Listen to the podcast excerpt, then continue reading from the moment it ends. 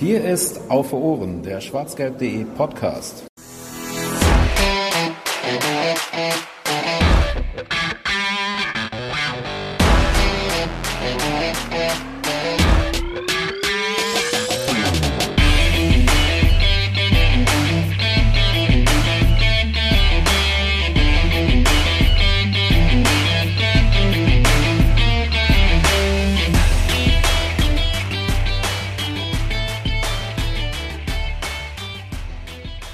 Es ist erst vorbei, wenn es vorbei ist. So ähm, ja, hat es mir in vielerlei Hinsicht in WhatsApp-Stati, in Instagram-Stories und auf einem Spruchband in Bremen, allerdings im Jahr 2019, entgegengeschaltet.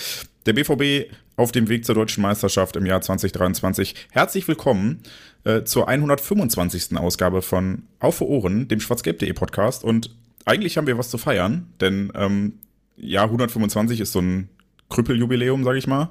Ähm, nein, aber insgesamt ist das die 200. Folge, die ihr in euren Podcatchern und äh, auf unserer Webseite hören könnt. Und ja, wir, wir verschieben die Party auf nächste Folge, weil der BVB dann hoffentlich deutscher Meister ist. Wir wollen heute sprechen über ähm, ein kleines Update, was die DFL-Investorengeschichte angeht. Da gab es eine Podiumsdiskussion und einen offenen Brief und so weiter. Da wird äh, Georg uns, genauso wie beim, beim letzten Mal quasi, sehr ausführlich drüber berichten. Hallo Georg.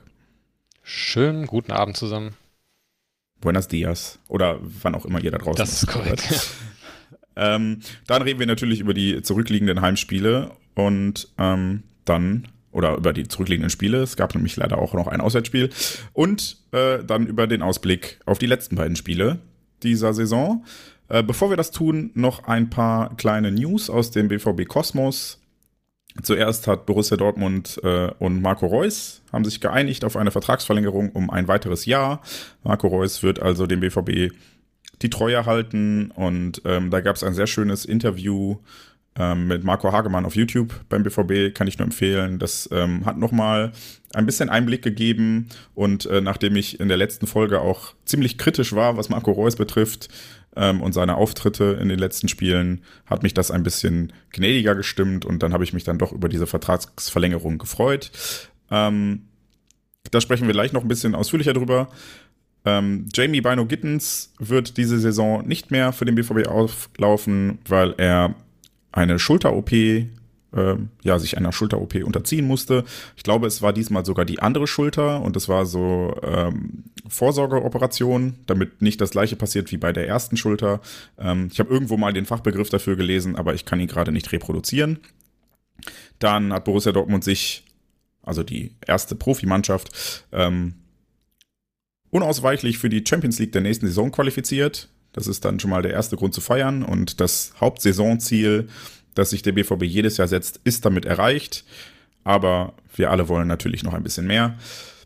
Borussia Dortmund hat das neue Heimtrikot präsentiert. Äh, auch da, Georg, gleich noch zwei, drei Worte zu, oder? Oder jetzt sofort. Ja, also. Ich muss einfach nur sagen, ist geil, ist scheiße und dann äh, Thema abgehakt wie du möchtest. Also mich ist, für mich ist das sowieso nicht so ein emotionales Thema wie für viele, äh, aber äh, natürlich habe ich auch eine Meinung, ob ich das jetzt nicht so schön oder schön finde, aber ja. Okay, gleich. Okay, gleich. dann machen wir es gleich. Jetzt Spannungsbogen mhm. aufbauen. genau. ähm, und dann noch ein bisschen ein Blick in die anderen Abteilungen beim BVB. Da hat die U23 es geschafft, äh, jetzt am Wochenende in Aue den Klassenerhalt perfekt zu machen, wird also auch im nächsten Jahr in der dritten Liga spielen und dann hoffentlich ein bisschen mehr zur Talentförderung beitragen und nicht aus reinem Selbstzweck die dritte Liga halten. Außerdem, wenn wir beim Fußball bleiben, ähm, spielen die, spielt die erste Fußballfrauenmannschaft am Donnerstag, also dem 18. Mai, äh, das Kreispokalfinale gegen den SV Eintracht Dorstfeld. Die, es gibt Tickets in der Fanwelt und die Tageskasse ist auch geöffnet. Eintritt für Erwachsene kostet 6 Euro. Ihr könnt das Spiel aber auch bei Soccerwatch bzw. Stage live verfolgen, wenn ihr möchtet. Anpfiff ist um 16.30 Uhr. Die zweite Frauenmannschaft äh, hat es geschafft, in die Bezirksliga aufzusteigen. Herzlichen Glückwunsch dazu von dieser Seite aus. Und äh, zu guter Letzt äh, haben die Handballdamen es geschafft, den dritten Platz in der EHF European League zu erlangen. Da war am vergangenen Wochenende ein, ein kleines Finalturnier, wo es dann erst zwei Halbfinals gab und dann am nächsten Tag Spiel um den dritten Platz beziehungsweise Finale. Leider im Halbfinale im 7 Meter Werfen ähm, nicht gewonnen, aber dann Spiel um Platz drei gewonnen und das war ein historischer Erfolg für den Verein. So, das waren so die News seit der letzten Ausgabe, zumindest die, die berichtenswert sind. Wir haben uns jetzt auch wie immer dazu entschieden, nicht auf Gerüchte einzugehen und nicht darüber zu reden, ob äh, Rafael Guerrero jetzt tatsächlich äh, seine eigenen Umzugskartons gepackt hat oder nur welche in den Kofferraum geladen hat, um sie Jude Bellingham zu leihen. keine Ahnung. Ehrlicherweise reden wir auch dann drüber, wenn Fakten geschaffen sind, wie Borussia Dortmund es so gern tut. Und ähm, damit wären wir dann auch schon beim ersten größeren Thema angelangt. Und das ist äh, das Update der DFL-Investorengeschichte, wie ich sie jetzt mal so äh, platt nenne. Äh, wir hatten sehr viele. Und das macht mich als äh, ja, Redakteur und Vorstandsmitglied von schwarzgelb.de auch relativ stolz. Ähm, sehr gute, sehr ausgewogene und auch verschiedene Perspektiven in Artikeln auf der Seite. Also gerne nochmal schwarzgelb.de aufrufen und da nachlesen, was so passiert ist.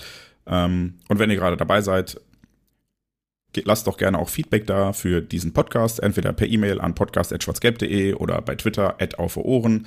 Ähm, gerne auch bewerten bei Apple Podcasts, äh, ein YouTube-Abo hinterlassen oder wo auch immer ihr diesen Podcast hört.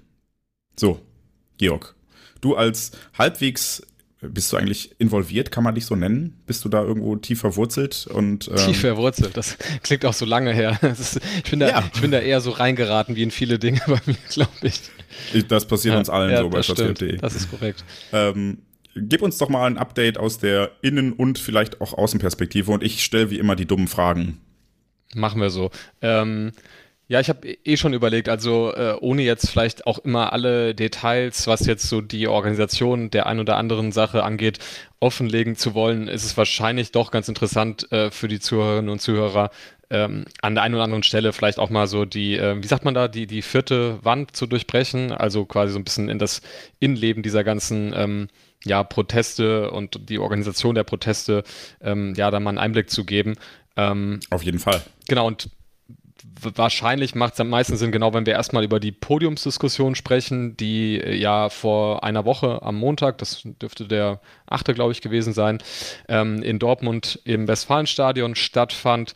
Ähm, vielleicht auch da ist es eigentlich auch ganz bemerkenswert, um da mal so ein bisschen Einblick in dieses Innenleben zu geben.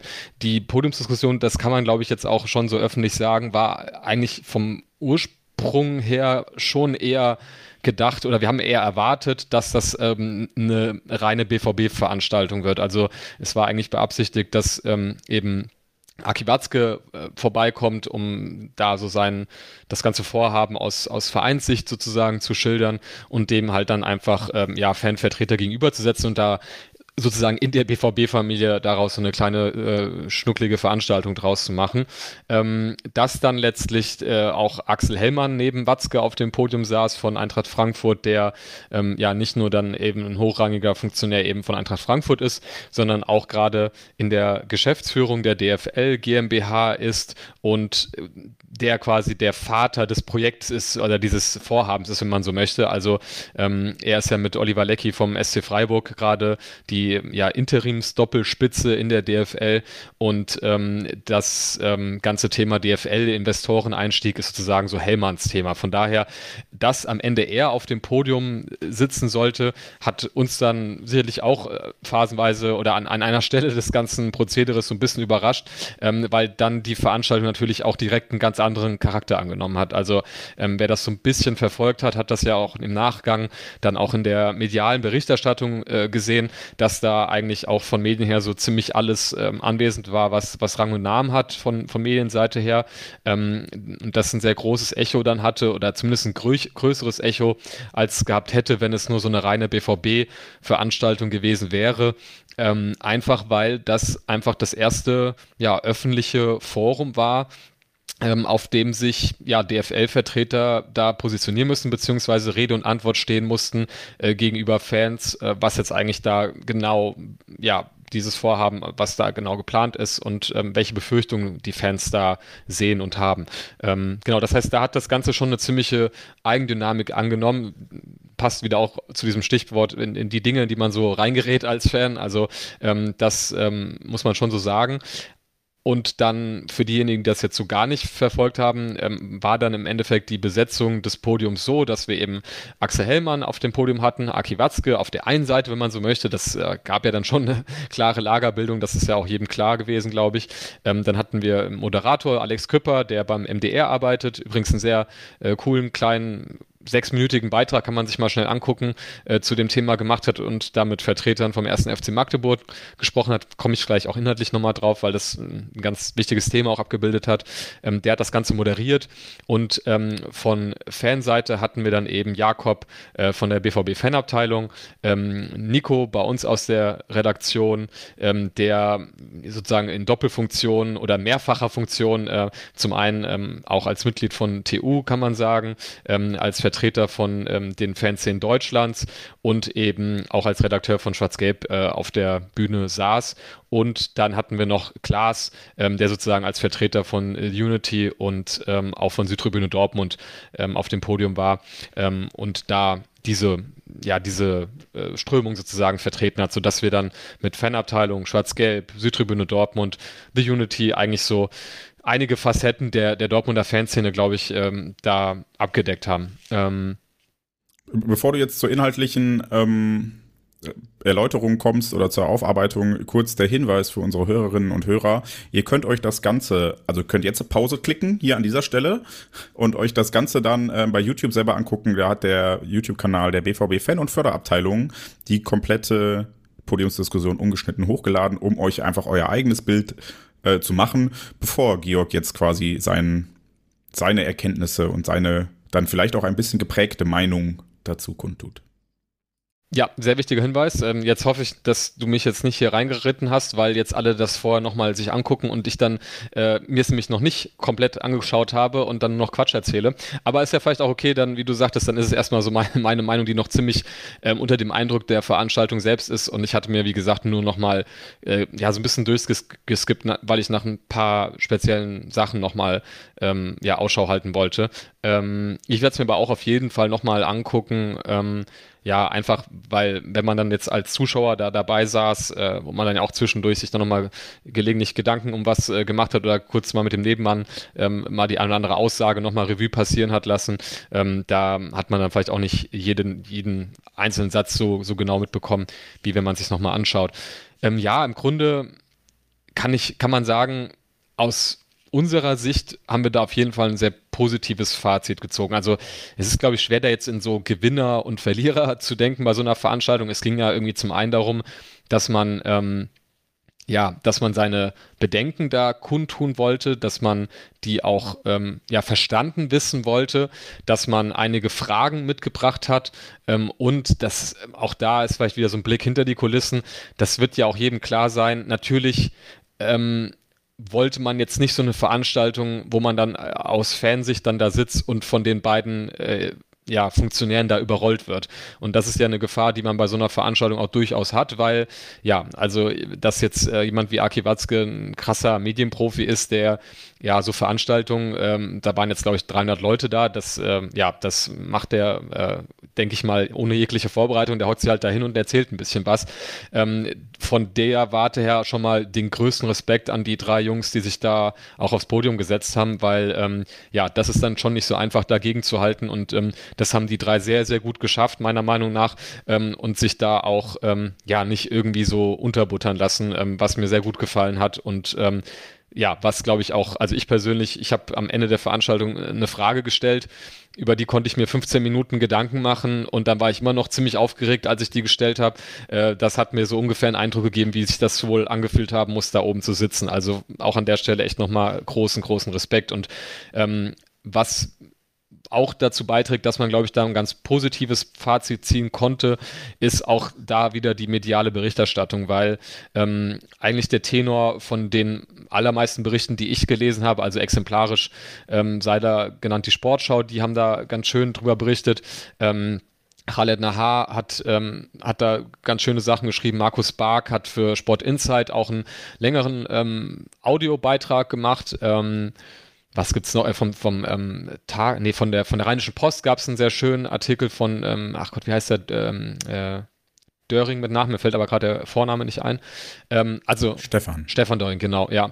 Ähm, und das hat eigentlich, ähm, und das war für mich oder ich glaube auch für uns kann man sagen, auch ganz wichtig, ähm, auch nochmal ein ganz gute ja, Selbstcheck, sage ich mal, dass man das, was die Journalisten geschrieben haben, eigentlich, dass sich so ein bisschen damit überschnitten hat, was wir, wie wir das so wahrgenommen haben und man jetzt nicht nur seine, ähm, ja, seine Brille auf hatte und da so in seinem Tunnel irgendwie war. Ähm, ja, und dann sind wir ja eigentlich schon beim, beim Inhaltlichen. Also, welche Befürchtungen da fanseitig geäußert wurden, ich glaube, das brauche ich jetzt nicht nochmal alles im Detail wiederholen. Da haben wir auch schon mal eine Folge zu aufgenommen oder da kann man auch die zahlreichen Artikel sich zu durchlesen. Das wurde halt eben auf dieser Plattform einfach nochmal bekräftigt, ähm, dass mit dem Investoreneinstieg in die DFL eben einige Befürchtungen verbunden sind. Ähm, und was mir sehr gut gefallen hat, ähm, weil das eine Perspektive war, die, finde ich, bisher auch ein bisschen zu kurz gekommen ist und auf die ähm, sich die beiden zumindest einlassen mussten und zumindest was den Befund angeht, glaube ich, auch oft dem Ganzen zustimmen mussten, weil es auch einfach so klar ist, dass man dem auch nicht widersprechen konnte, ist, ähm, dass man sich, äh, die drei Jungs äh, von unserer Seite in Anführungsstrichen auf dem Podium, sich nicht nur komplett an diesem DFL-Thema ähm, aufgehangen haben, sondern dass auch einfach so grundsätzlich im Fußball mal die Systemfrage gestellt wurde. Also dass auch ganz grundsätzlich mal adressiert wurde, ähm, wie Vereine eigentlich in den letzten Jahren gewirtschaftet haben, ähm, wie das sein kann, dass äh, wir in der DFL ähm, ein Lizenzierungsverfahren haben und dann während Corona plötzlich äh, eine Nachricht kommt, jo, also ähm, nach zwei Wochen sind jetzt irgendwie gerade x Vereine pleite eigentlich schon und äh, kurz davor hops zu gehen, wenn wir jetzt nicht irgendwie direkt wieder den Spielbetrieb aufnehmen. Ähm, dass man auch so was europäische Lösungen angeht, ähm, darüber diskutiert hat. Also ähm, es war, finde ich, an einigen Stellen ganz gut, dass auch einfach mal so ein größerer Blick auf das Ganze, auf das große Ganze geworfen wurde und von diesem Befund ausgehend auch diese, diese Befürchtung, die man jetzt hat, ähm, was diesen Investoreneinstieg angeht, dass die von dieser Warte aus eben formuliert worden sind. Ähm, und da muss man schon sagen, wenn ich jetzt so die beiden, ähm, also Watzke und Hellmann, wenn ich denen so eine Rolle zuweisen würde bei dieser ähm, Podiumsdiskussion, dann kann man schon sagen, dass Hellmann einfach der, der den Part gespielt hat, sage ich mal, ja, sehr, sehr faktenorientiert, sehr nüchtern, versucht eben das Vorhaben, ähm, ja, so, so auf diese, auf die grundlegenden Fakten runterzubrechen und sich jetzt nicht so sehr auch, ähm, also er hat zwar immer wieder gesagt, er hätte für viele Sorgen und so weiter Verständnis, aber ähm, ja, er hat dann viel so mit Businessplänen und ähm, auch bei der einen oder anderen rechtlichen Nachfrage, er ist ja selbst Jurist, auch mit rechtlichen Ausführungen geantwortet. Interessanterweise ohne meiner Meinung nach dann diese auch präzise wirklich zu beantworten. Also es schien mir dann an einer anderen Stelle auch schon irgendwie vieles sehr unklar. Er hat das dann auch gelegentlich damit begründet, naja, wir sind ja gerade noch in Verhandlungen mit Investoren, da können wir euch natürlich nicht alles offenlegen. Das war da so immer das Argument. Ähm, und Watzke hatte demgegenüber, ja, ist halt, ist halt irgendwie so ein Watzke-Auftritt gewesen, glaube ich, kann man sagen. Also ähm, er ist dann, also ich fand seine Körpersprache teils ein bisschen irritierend. Also das war dann oft so zurückgelehnt, Arme verschränkt und man hatte das Gefühl, er hat jetzt nicht so viel Spaß an der ganzen Angelegenheit, was ich natürlich auch verstehen kann, wenn man da jetzt sitzt und einem werden da irgendwelche Dinge um die Ohren gehauen. Und dann war es halt auch oft so ein bisschen dieses, Geschichten erzählen, nenne ich das mal. Ne? Also so ein Argument, was äh, in letzter Zeit immer mal wieder von ihm hoch, äh, hochkommt, ist dieses, ja, ihr ähm, redet immer über Private Equity ähm, in äh, Unternehmen, als ob das so die Ausgeburt äh, der Hölle wäre, aber ihr vergesst ja alle, dass Morgan Stanley uns damals äh, gerettet hat, wenn die nicht gewesen wäre. Und dann ist man halt wieder so in diesem Aki Watzke erzählt halt von 2005 und das das klingt dann immer so hart, wenn man das so sagt, weil man ihm natürlich äh, nicht nehmen möchte, dass er da herausragende Verdienste um diesen Verein hat, dass es ohne ihn diesen Verein in der Form nicht geben würde. Und dass Anki Watzke egal was der von jetzt an noch macht, ein, für immer ein großer Brusse sein wird. Ähm, aber das wird natürlich dann dieser Situation nicht gerecht. Und ich glaube, das hat diese Veranstaltung auch gezeigt. Äh, das war auch ähm, meine, als ich eine Rückfrage am Ende, äh, es gab noch Publikumsfragen, die gestellt werden können, konnten, die sind auch auf diese Aufnahme äh, mit aufgenommen. Ähm, da habe ich auch erstmal kurz nochmal angemerkt, dass doch diese Veranstaltung und die zahlreichen Wortbeiträge nicht nur von den Leuten auf dem Podium, sondern auch aus dem Publikum gezeigt haben, dass dieses, diese Währung, Vertrauen und dieses klassische Aki Watzke, solange ich hier was zu melden habe, wird das und das nicht passieren dass das schön und gut ist und dass ich das ihm als Person auch sicherlich abnehme, aber dass das nichts mehr ist, womit sich Fans abspeisen lassen möchten, weil wir hier um Laufzeiten reden für so eine ähm, Anteilsveräußerung über 20, 30 Jahre. Da kann ich mir nicht viel kaufen von dem, was mir Arke Watzke heute verspricht. Und was auch der Blick einfach in die Liga oder in die DFL als Ganzes so angeht, dass es mir auch nichts wirklich bringt, wenn ich Aki Watzke vertraue, weil im Zweifel vertraue ich halt dann den, den 35 anderen Funktionären nicht. Und ähm, das hat man schon gemerkt, dass da halt dann fanseitig äh, von den Funktionären oder von den beiden immer wieder dieses Vertrauen angesprochen wurde. Also Aki Watzke sagte dann, damit wurde jetzt sehr oft zitiert, ja, ich habe nicht äh, jahrelang gegen 50 plus 1 gekämpft, um das jetzt so ein trojanisches Pferd mir hintenrum reinzuholen. Und wie gesagt, das glaube ich ihm alles, aber sie sind eben nicht nur die Antworten, äh, also Antworten auf die Frage schuldig geblieben, warum glaubt man eigentlich, dass man jetzt mit einem Investor an der Seite die Vermarktung oder die Wert, den Wert der Vermarktungsrechte so exorbitant steigern können wird, dass man nicht nur diese 12,5 Prozent, die dann abgegeben wird, wieder reinholen wird. Der ähm, ein, ein, Vertreter vom 1. FC Köln hat das, finde ich, ganz schön formuliert. Er hat gesagt, aus einem 100-Euro-Schein wird jetzt in den nächsten 20 Jahren ein 85-Euro-Schein. Und diese 15 Euro, die müssen wir ja erstmal irgendwie wieder wettmachen. Das geht natürlich nur, wenn wir mehr lösen. Und das ist ja nur die Kohle, die wir reinholen müssen, um diesen Verlust in Anführungsstrichen der 12,5 Prozent pro Jahr auszugleichen. Und dann möchte der Investor ja auch eine Rendite haben, also müssen wir noch weit über diesen Betrag hinausgehen. Und da haben sie meiner Meinung nach nicht genau erklärt, wieso sie jetzt so fest davon ausgehen in ihrem Businessplan, dass das jetzt gelingen wird, indem man, jetzt kam ja auch mehr raus, wofür das Geld eigentlich investiert werden soll, eine geile Streaming-Plattform äh, für die DFL entwickelt und dann plötzlich bei dem, bei dem gleichbleibenden Produkt ähm, nur weil wir jetzt dann irgendwie den DFL League Pass oder wie der auch immer heißen wird, haben, plötzlich dann der Mensch aus äh, Shanghai sagen wird, geil, jetzt hole ich mir für 20 Euro im Monat so einen Pass und gucke mir halt dann samstags eine Konferenz mit Augsburg, Hoffenheim, äh, Mainz und Bochum und was weiß ich nicht wen alles an. Ähm, genau, da hat, und das spiegelt, finde ich auch, oder spiegeln auch die Medienberichte wieder, da sind sie eigentlich das schuldig geblieben, was wir von denen so wissen wollten. Das ist vielleicht schon mal so das, die erste Zusammenfassung. Du kannst jetzt vielleicht gerne mal reinkritschen, weil ich habe jetzt sehr lang gesprochen und vielleicht hast du auch noch äh, einige konkretere Fragen.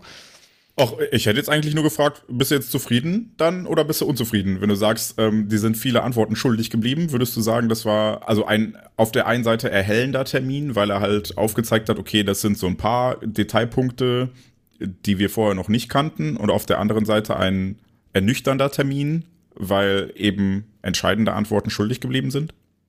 Ja, also im Grunde ist es gespalten, weil zum einen ähm, fühlt man sich ja dann auch bestärkt in dem, was man so die letzten Wochen eigentlich kritisiert hat und zum anderen ist es natürlich auch kein, kein guter Befund, wenn man der, der Meinung ist, dass sie eben äh, ganz entscheidende Dinge nicht beantworten konnten.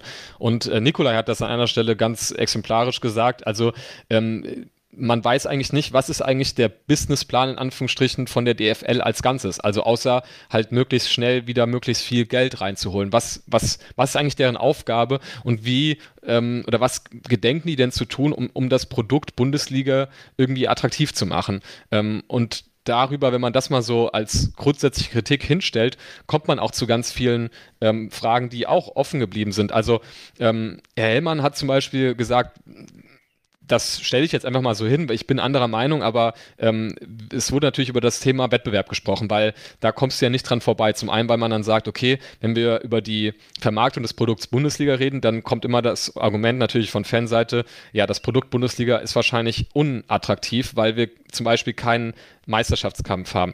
Ähm, Herr Watzke hat diesen Befund mir persönlich gegenüber in einem anderen Gespräch schon mal ganz deutlich widersprochen. Also da ist er der harsch gesagt, dass das wäre völliger Unsinn, als ich gesagt habe, die, der Wettbewerb in der Bundesliga ist kaputt. Hellmann hat eigentlich eine ähnliche, ist, hat ein ähnliches Horn geblasen, hat gesagt, ähm, ja, das würde ja eigentlich nur den Meisterschaftskampf betreffen und darunter wäre es ja eigentlich, eigentlich ganz gut so. Ähm, wo man dann sich schon so fragen kann, naja gut, was gucken wir, uns denn so, kann sich ja jeder mal selbst fragen, bei anderen Ligen an. So. Also ähm, Respekt vor den Leuten, die sich jetzt, ähm, keine Ahnung, in Italien die Plätze, äh, den Kampf um die, ähm, ne, um die Europapokalplätze, um die Euroleague-Plätze anguckt oder den Abstiegskampf in Spanien.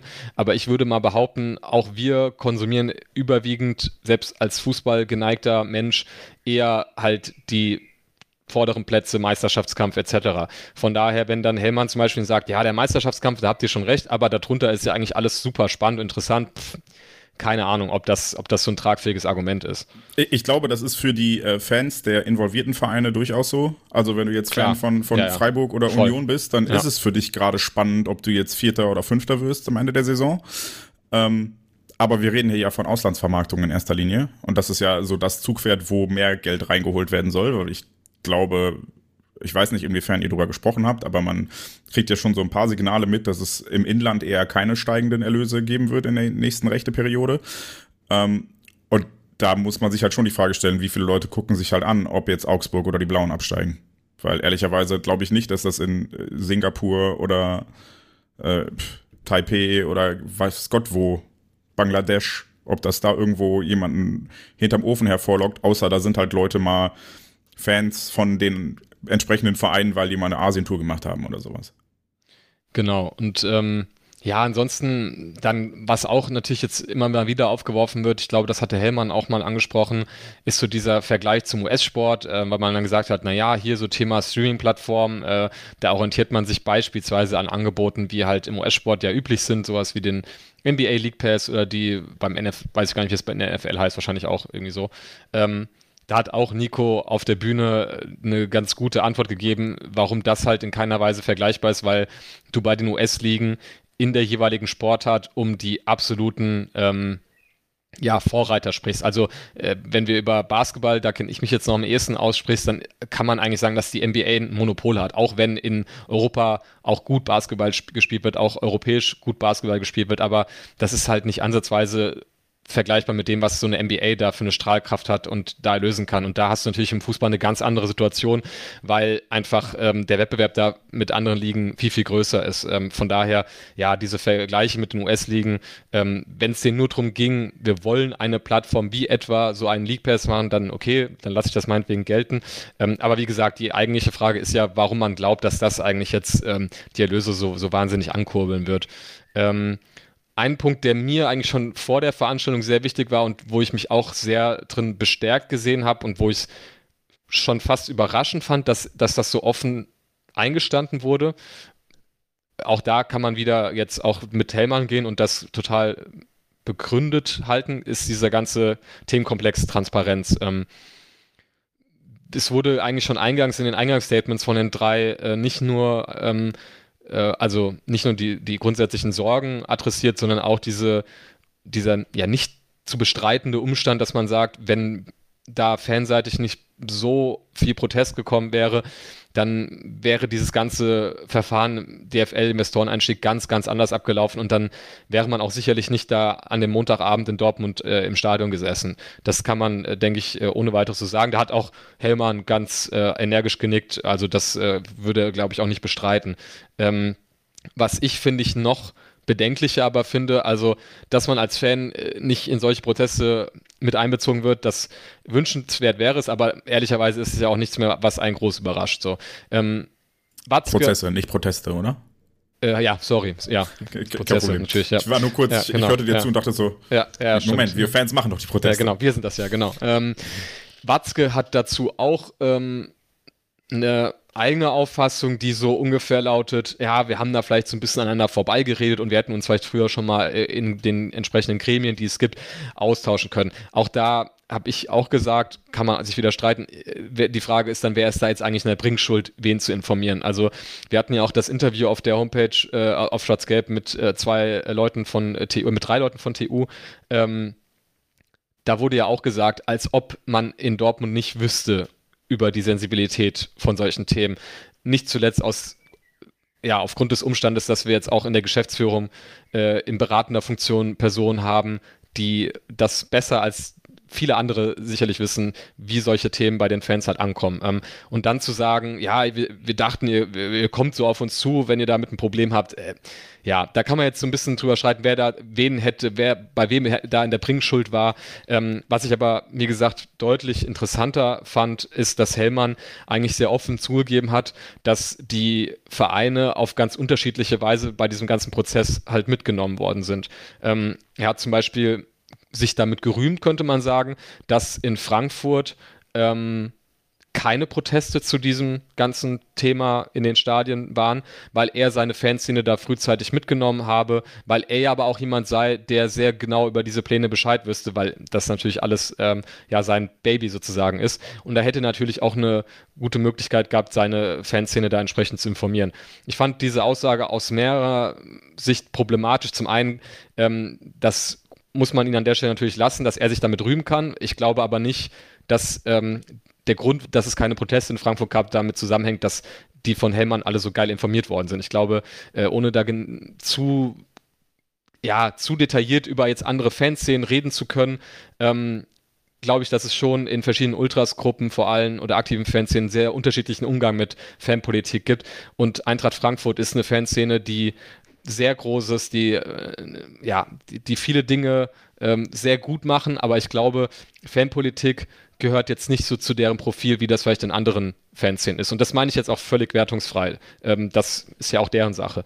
Ähm, Du, meinst anders als bei den Blauen, die jedes Mal, wenn es eine koordinierte Aktion gibt, einfach aus Prinzip querschießen. Ja. Die machen mit, aber die schreiben dann einen Text, warum sie nicht mitmachen. So ungefähr kann man das immer sagen. Ja. Ähm, auch das ist halt so deren Umgang damit. Das ist, äh, ne, wer sind wir, der darüber urteilt, so, ne?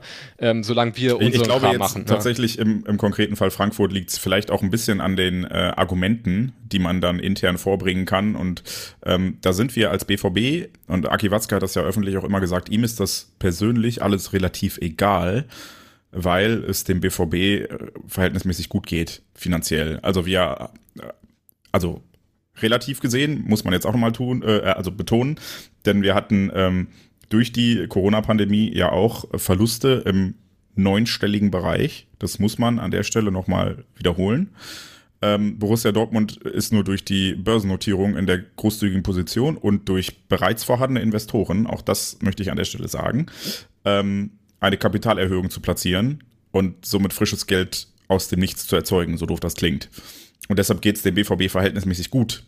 Andere Vereine haben halt unter Corona prozentual ähnlich stark gelitten, aber das Geld nicht. Und ich glaube, wenn dann jemand wie der Vereinspräsident auf die Fanszene zugeht und sagt, hallo, ähm, wir verhandeln gerade mit Private Equity Gesellschaften um einen Investoreneinstieg und ganz ehrlich, wenn das nicht kommt, geht dieser Verein den Bach runter, weil wir kein Geld mehr haben nach Corona, ist das ein anderes Argument, als wenn Aki Watzke bei uns halt sagt, so ja, ehrlicherweise, wir brauchen es eigentlich nicht.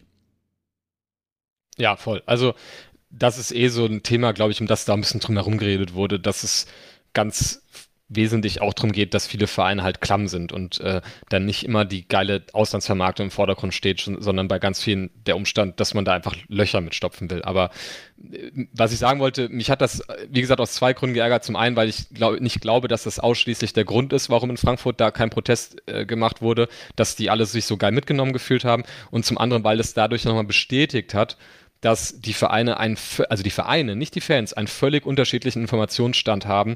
Ähm, und dementsprechend dann auch natürlich mit ihren Fans im Zweifel über gar nichts reden können, weil sie denen gar nichts zu sagen haben. Und in dem Zusammenhang ähm, komme ich jetzt nochmal auf diesen Beitrag zurück, den ich vorhin ansprach von, von Alex Küpper ähm, zum ersten FC Magdeburg im MDR. Findet man leicht, glaube ich, wenn man das einfach mal bei YouTube eingibt. Ähm, da sagen die im Grunde eigentlich vor laufender Kamera, pff, so, so richtig wissen wir eigentlich gar nicht, worum es hier gerade geht. So. Und ich finde, das das kann man auch DFL-seitig nicht nur damit wegreden, dass man sagt, na ja, und wir sind ja auch hier in Verhandlungen, wenn wir da von Anfang an alle 36 mitnehmen, ähm, wie soll das denn funktionieren? Da kommen wir irgendwie nie zum Abschluss. Das verstehe ich alles. Die sollen, ist mir auch klar, dass die uns jetzt noch nicht den Gesellschaftsvertrag da vorlegen konnten ähm, mit all den rechtlichen Implikationen, die damit verbunden sind. Aber dass das auch so kein größeres Thema geworden ist, dass auch die Clubs vereinzelt zwar schon öffentlich das schon kritisiert haben, aber dass da kein riesiger Aufschrei kommt, dass da sich der DFL-Geschäftsführer hinsetzt und sagt, naja, die einen nehmen wir mit und die anderen halt erst irgendwann, wenn eigentlich schon das Ganze auf vielleicht auch ein Angebot dann so zugeschnitten ist, dass es dann nur dieses Friss oder Stirb ist, anstatt den Prozess irgendwie vorher mit beeinflussen zu können. Ähm, das hat mich schon, also das fand ich schon ja, erstaunlich, dass er das öffentlich eigentlich so deutlich gesagt hat. Wie gesagt, kann jetzt sein, ich habe auch mal mit einem Bekannten gesprochen, der sich äh, inhaltlich so in dieser ganzen Materie, in diesem Investmentbereich ähm, sehr gut auskennt. Der hat das so ähnlich zu mir als selbstverständlich hingestellt. Er sagte auch, naja, wenn du jetzt vorher alle 36 mitnimmst, da kommst du nie zum Ende, da springen dir die Investoren ab, etc. Vielleicht muss das so sein, aber ich finde, das spricht schon Bände über dieses ganze Prozedere, wie da jetzt verfahren worden ist. Ähm, und dann, also mir stellen sich ja schon einige Folgefragen, so, so nach dem Motto, ja, nach welchen Kriterien wird da jetzt entschieden, wer in welchem Umfang informiert wird. Und so wie ich ähm, auch das zum Beispiel von Nikolai, der hat das, glaube ich, auch auf dem Podium äh, gesagt, ähm, der auch da einfach ganz, ganz gut vernetzt ist, glaube ich. Ähm, höre, ging es auch nicht nur darum, inwieweit die Vereine von der DFL proaktiv informiert worden sind, sondern auch die Art und Weise, wie auf Nachfragen der Vereine reagiert oder eben nicht reagiert worden ist. Also das war für mich ein Punkt, ähm, da, da, also da müsste sich eigentlich mal ein guter Journalist hinterklemmen und da mal alle abklappern und da mal wirklich mit denen reden, ähm, was da eigentlich los war wie die da informiert worden sind. Und wenn das jetzt äh, Hellmann so öffentlich sagt, ich glaube, in dem Interview von Zingler, also von Union und Watzke in der Welt, hat Zingler, glaube ich, auch an irgendeiner Stelle mal kurz äh, eingewandt, äh, ja, vielleicht äh, war, war, da in der Kommunikation nicht alles äh, so toll gelaufen. Ähm, das finde ich ist ziemlich nett umschrieben für das, was da meiner Meinung nach passiert ist bei diesen Kommunikationen wenn wir gerade schon kurz über äh, alle anderen Vereine sprechen, äh, im Kicker gab es, ich glaube, vorletzte Woche, letzte Woche, ich glaube, es war nach der Podiumsdiskussion. Ähm, das Interview eine, mit äh, Lecky, meinst du? Und nee, ich Helmer? meine die Umfrage ah, unter ah, ja. Mhm. Fans aller Vereine. Ich glaube, kurz ähm, davor war das, ja.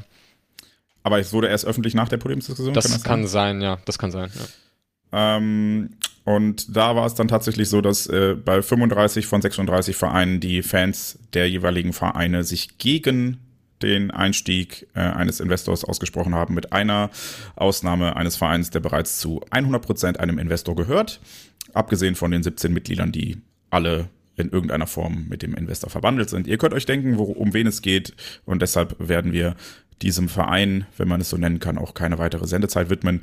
Das nur dazu. Ähm, kurzer Exkurs. Ich arbeite ja in einem digital in einer Digitalagentur und wir, wir bauen Webseiten und digitale Dienstleistungen und so weiter für Kunden. Also, weiß ich nicht, Mittelstand oder, oder größere Mittelstandsunternehmen in Deutschland, Hidden Champions, wie auch immer. Ähm, und wenn ich mir dann anhöre, wie du gerade beschrieben hast, wie da so dieser Prozess ist, da sträuben sich dem Digitalstrategen in mir sämtliche Haare. Also bei uns würde erstmal eine, eine Anforderungsanalyse gemacht werden, in der man auch wirklich alle Stakeholder, die in irgendeiner Form Kontakt damit haben, mit ins Boot holt und fragt, okay, das würde dich so und so betreffen, was sind deine Anforderungen? Also Beispiel, du baust eine Webseite und dann machen wir tatsächlich erstmal Interviews mit äh, den Leuten, okay, äh, vom Marketing, vom Vertrieb, von der Produktion und natürlich auch mit äh, potenziellen Kunden, Kunden, mit Bewerbern, mit keine Ahnung was. Ja, also wirklich alle Stakeholder, selbst der Vorstand, der eigentlich mit der Webseite an sich nichts zu tun hat, aber ja auch irgendwas von dieser Webseite will, weil er sagt, okay, diese Webseite muss mein Image oder das Image meiner Firma porträtieren oder was auch immer. Und dann erzählst du mir gerade, es gibt Vereine in der DFL, die nicht mal Bescheid wissen und selbst auf Nachfrage keine Antwort bekommen, statt dass man die proaktiv mitnimmt und sagt, pass auf, was sind denn eure Anforderungen gerade? Was braucht ihr? Wo, wo fehlt es euch, außer ihr seid pleite, das wissen wir aus dem Lizenzierungsverfahren, aber ne, wie kann man euch denn helfen, damit ihr euren Job besser machen könnt, damit ihr das Produkt Bundesliga oder zweite Bundesliga besser machen könnt? Dass das nicht passiert ist, sondern man einfach sagt, okay, pass auf, äh, Eintracht, Bremen und die Blauen sind pleite, wir müssen mal hier ganz schnell Geld rankarren. Ja, alles klar, wir machen mal hier so eine Drei-Mann-Nummer im Hinterzimmer. Wow. Wow. Also da, ja.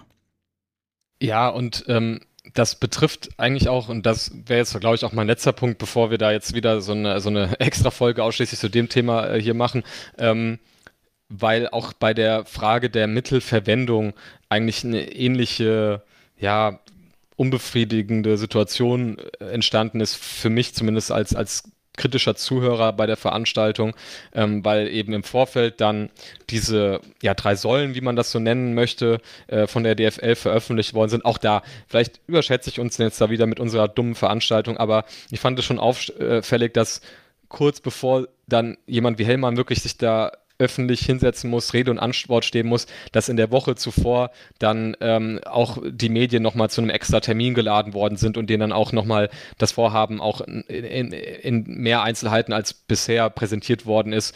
Ähm, ich weiß nicht, ob das jetzt so ein Zufall war, dass das äh, kurz vorher so geschaltet wurde und man davor wiederum absolut gar nichts oder so gut wie gar nichts mitbekommen hat ähm, in den Medien. Aber keine Ahnung, das ist äh, nur meine Einschätzung.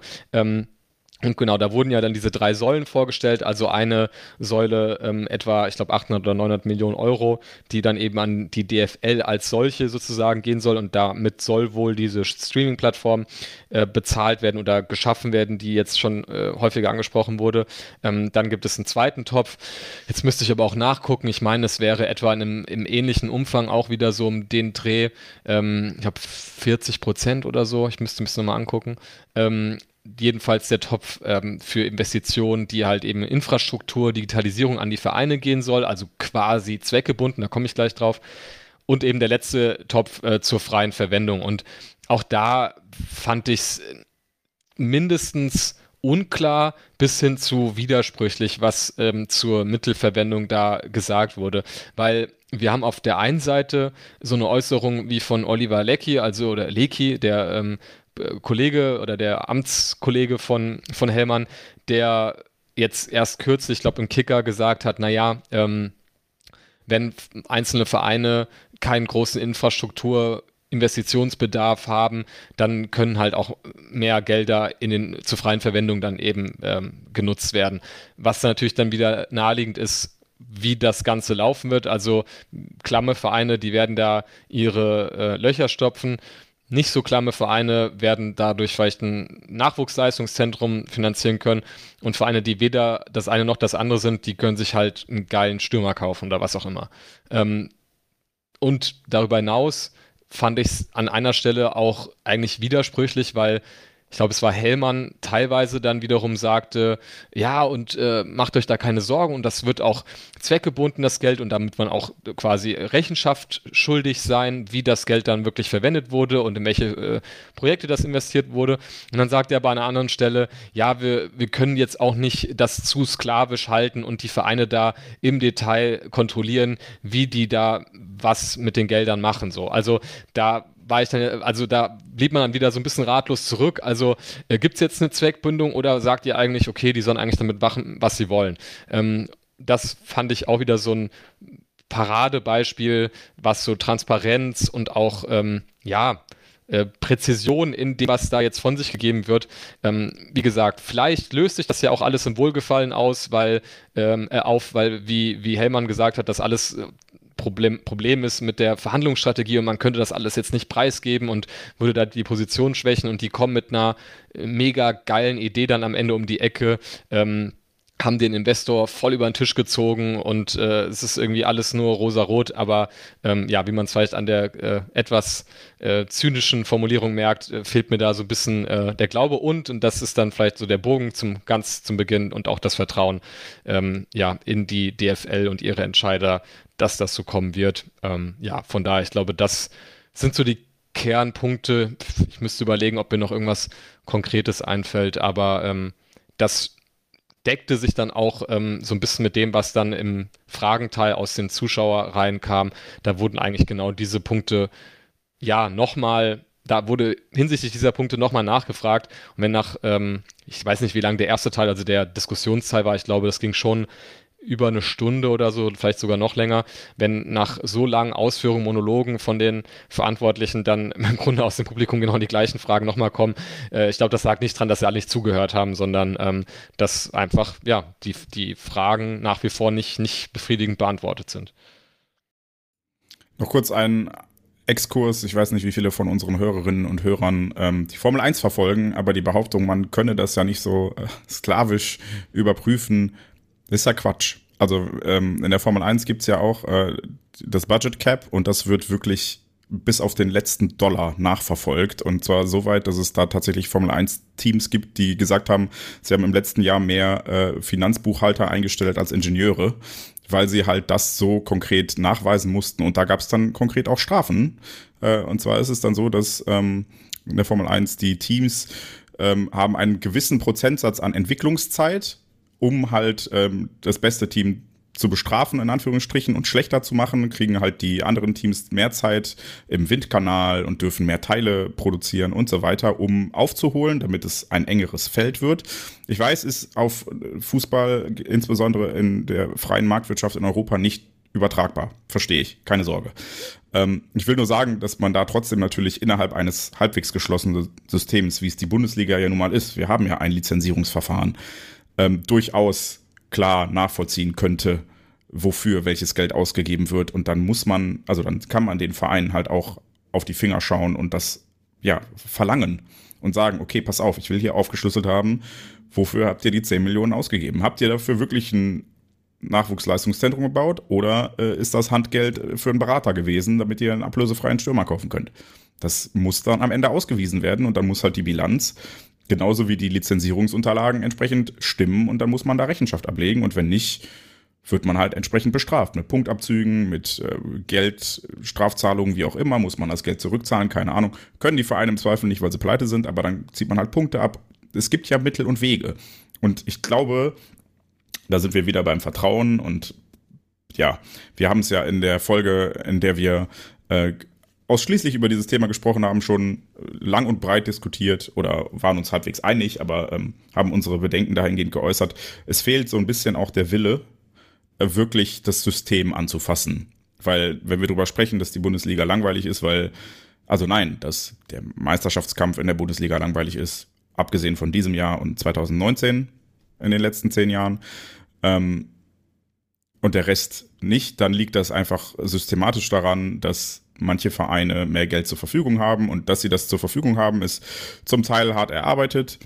Ähm, liegt natürlich auch an den viel zu großen europäischen Fleischtöpfen im Vergleich und eigentlich müsste man da auch mal am Verteilungsschlüssel was ändern und sagen, pass auf, wenn wir x Millionen Euro aus dem Marketpool bekommen, dann werden die halt auf der gesamten Bundesliga aufgeteilt und nicht nur an FC Bayern und Borussia Dortmund und so weiter und so weiter.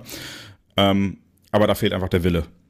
Und das ist halt das Problem. Und da fehlt dann auch der Wille, das nachzuvollziehen oder das so zweckgebunden zu machen, dass man eben nicht sagt, hey, hier sind 800 Millionen Euro und wenn ihr schon so reich seid, dass ihr halt ein Nachwuchsleistungszentrum habt, dass ihr eine Digitalisierungsstrategie habt und dass ihr sämtliche Infrastrukturprojekte schon abgeschlossen habt, dann kauft euch davon halt ein paar Stürmer, sondern sagt, hey, dann kriegt ihr halt kein Geld, weil ihr habt keinen Bedarf. Ihr braucht es nicht, dann kriegt ihr nichts, weil warum sollten wir euch was geben? Ihr habt nichts aufzuholen. Das, das wäre ja fair halbwegs, das wäre ja solidarisch, wenn man das so machen würde und sagen würde, okay, es sind Vereine, die sind aus irgendwelchen Gründen pleite. Und ja, eigentlich sollte man diese Misswirtschaft dann nicht auch noch mit Geld belohnen, aber äh, als Dachverband der, der Profiklubs ist der DFL natürlich dran gelegen, das Produkt und ihre Mitglieder am Leben zu halten. Und dann müsste halt auch ein FC Bayern einsehen, dass es günstiger ist, wenn da am Ende noch 20 Vereine spielen in der Liga oder 18 und nicht plötzlich nur noch 12, weil die anderen sechs pleite gegangen sind. Ähm, dass man da dann nicht sagt, okay, pass auf, wir haben hier zweckgebundene Mittel, wenn ihr pleite seid, wenn ihr euer Stadion marode ist, wenn ihr das und das machen müsst, dafür, dafür ist dieser Topf und für nichts anderes. Dann würde ich es ja auch ein Stück weit als Fan nachvollziehen können. Weißt du, dann würde ich ja sagen, okay, hier sind Investitionen zu einem guten Zweck und nicht so wie Nikolai Rill also regelmäßig sagt, schlechtes Geld, dass man schlechtem Geld hinterherwirft. Weil die Situation, dass äh, diese Bundesliga-Clubs in der Lage sind, in der sie sind, ist natürlich Corona geschuldet. Will ich gar nicht komplett wegwischen, aber eben auch dem Umstand, dass da oft irgendwelche Leute, ähm, Vorstandsvorsitzende und Manager sind, die von Tuten und Blasen keine Ahnung haben, um es mal nett zu formulieren. Ja, also das sind keine äh, gelernten Betriebswirte oder sowas, sondern ehemalige Fußballprofis, die in den Posten gerutscht sind, weil sie mal Fußball für diesen Verein gespielt haben. Und dann kommen wir halt an einen Punkt, auf der anderen Seite sitzen dann jetzt Private Equity Firmen und Gesellschaften, die über Milliarden entscheiden, jeden Tag. Und dann willst du mir erzählen, dass äh, der Manager vom ersten FC Magdeburg da irgendwie eine Schnitte haben soll? tut mir leid, würde er nicht. So, die werden den nach Strick und Faden verarschen, wenn es drauf ankommt. So, und ja, das, das ist halt etwas, da sind wir wieder ne, bei Vertrauen und bei traue ich den Leuten da in den Entscheidungspositionen zu, dass sie mit diesem Geld verantwortungsbewusst umgehen? Nein, tue ich einfach nicht. Ja, bei Aki Watzke ist es vielleicht nochmal aus persönlicher Erfahrung was anderes. Auch das möchte ich an der Stelle nochmal, so wie du es eben gemacht hast, betonen. Äh, an den Verdiensten kratze ich nicht. Aber du hast vollkommen richtig gesagt, wir reden hier über einen Zeitraum von 20 Jahren und wenn Aki Watzke in drei Jahren noch irgendwas in der DFL zu sagen hat, okay. Aber wenn nicht, dann ist es so und dann haben wir immer noch das Problem am Bein und dann müssen wir immer noch über diesen Investor reden und so weiter, selbst wenn Aki Watzke längst nicht mehr da ist. Ja, der FC Bayern erlebt gerade, wie, wie dramatisch das ist, wenn halt mal die starken Männer irgendwann altersbedingt von Bord gehen und die Nachfolger einfach nicht so gut sind. Dann hast du da halt einen Oli Kahn sitzen und plötzlich ändern sich Dinge, die aber total kacke sind. Liebe Grüße an Julian Nagelsmann an der Stelle. Der freut sich sicherlich auch über den Führungsstil beim FC Bayern derzeit. So, und deshalb, es geht um Zeiträume, es geht um die Zukunft und alles Dinge, das hast du sehr schön herausgearbeitet, worauf es keine validen Antworten gab bisher. Alles Sorgen, die ich legitim finde, nach den Erfahrungen, die wir Fußballfans in den letzten 20, 30 Jahren im Kulturkampf um den Fußball, so wie wir ihn uns vorstellen, ähm, erlebt haben. Und ja, da sind sie Antworten schuldig geblieben. Und das finde ich dann tatsächlich eher ernüchternd als erhellend. Also erhellend auf eine schockierende Art und Weise, dass sie keine Antworten darauf hatten. Äh, und ernüchternd auch, dass sie keine Antworten darauf hatten.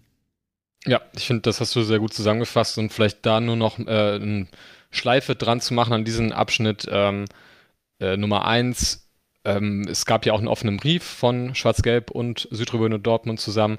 Der wurde letzte Woche äh, oder das Fenster, in dem man sich äh, in diesen Brief eintragen konnte, wurde letzte Woche geschlossen. Ähm, da wird es auch, ich gehe davon aus, sehr zeitnah ähm, weitere Informationen zu geben, wie das sozusagen weitergegangen ist.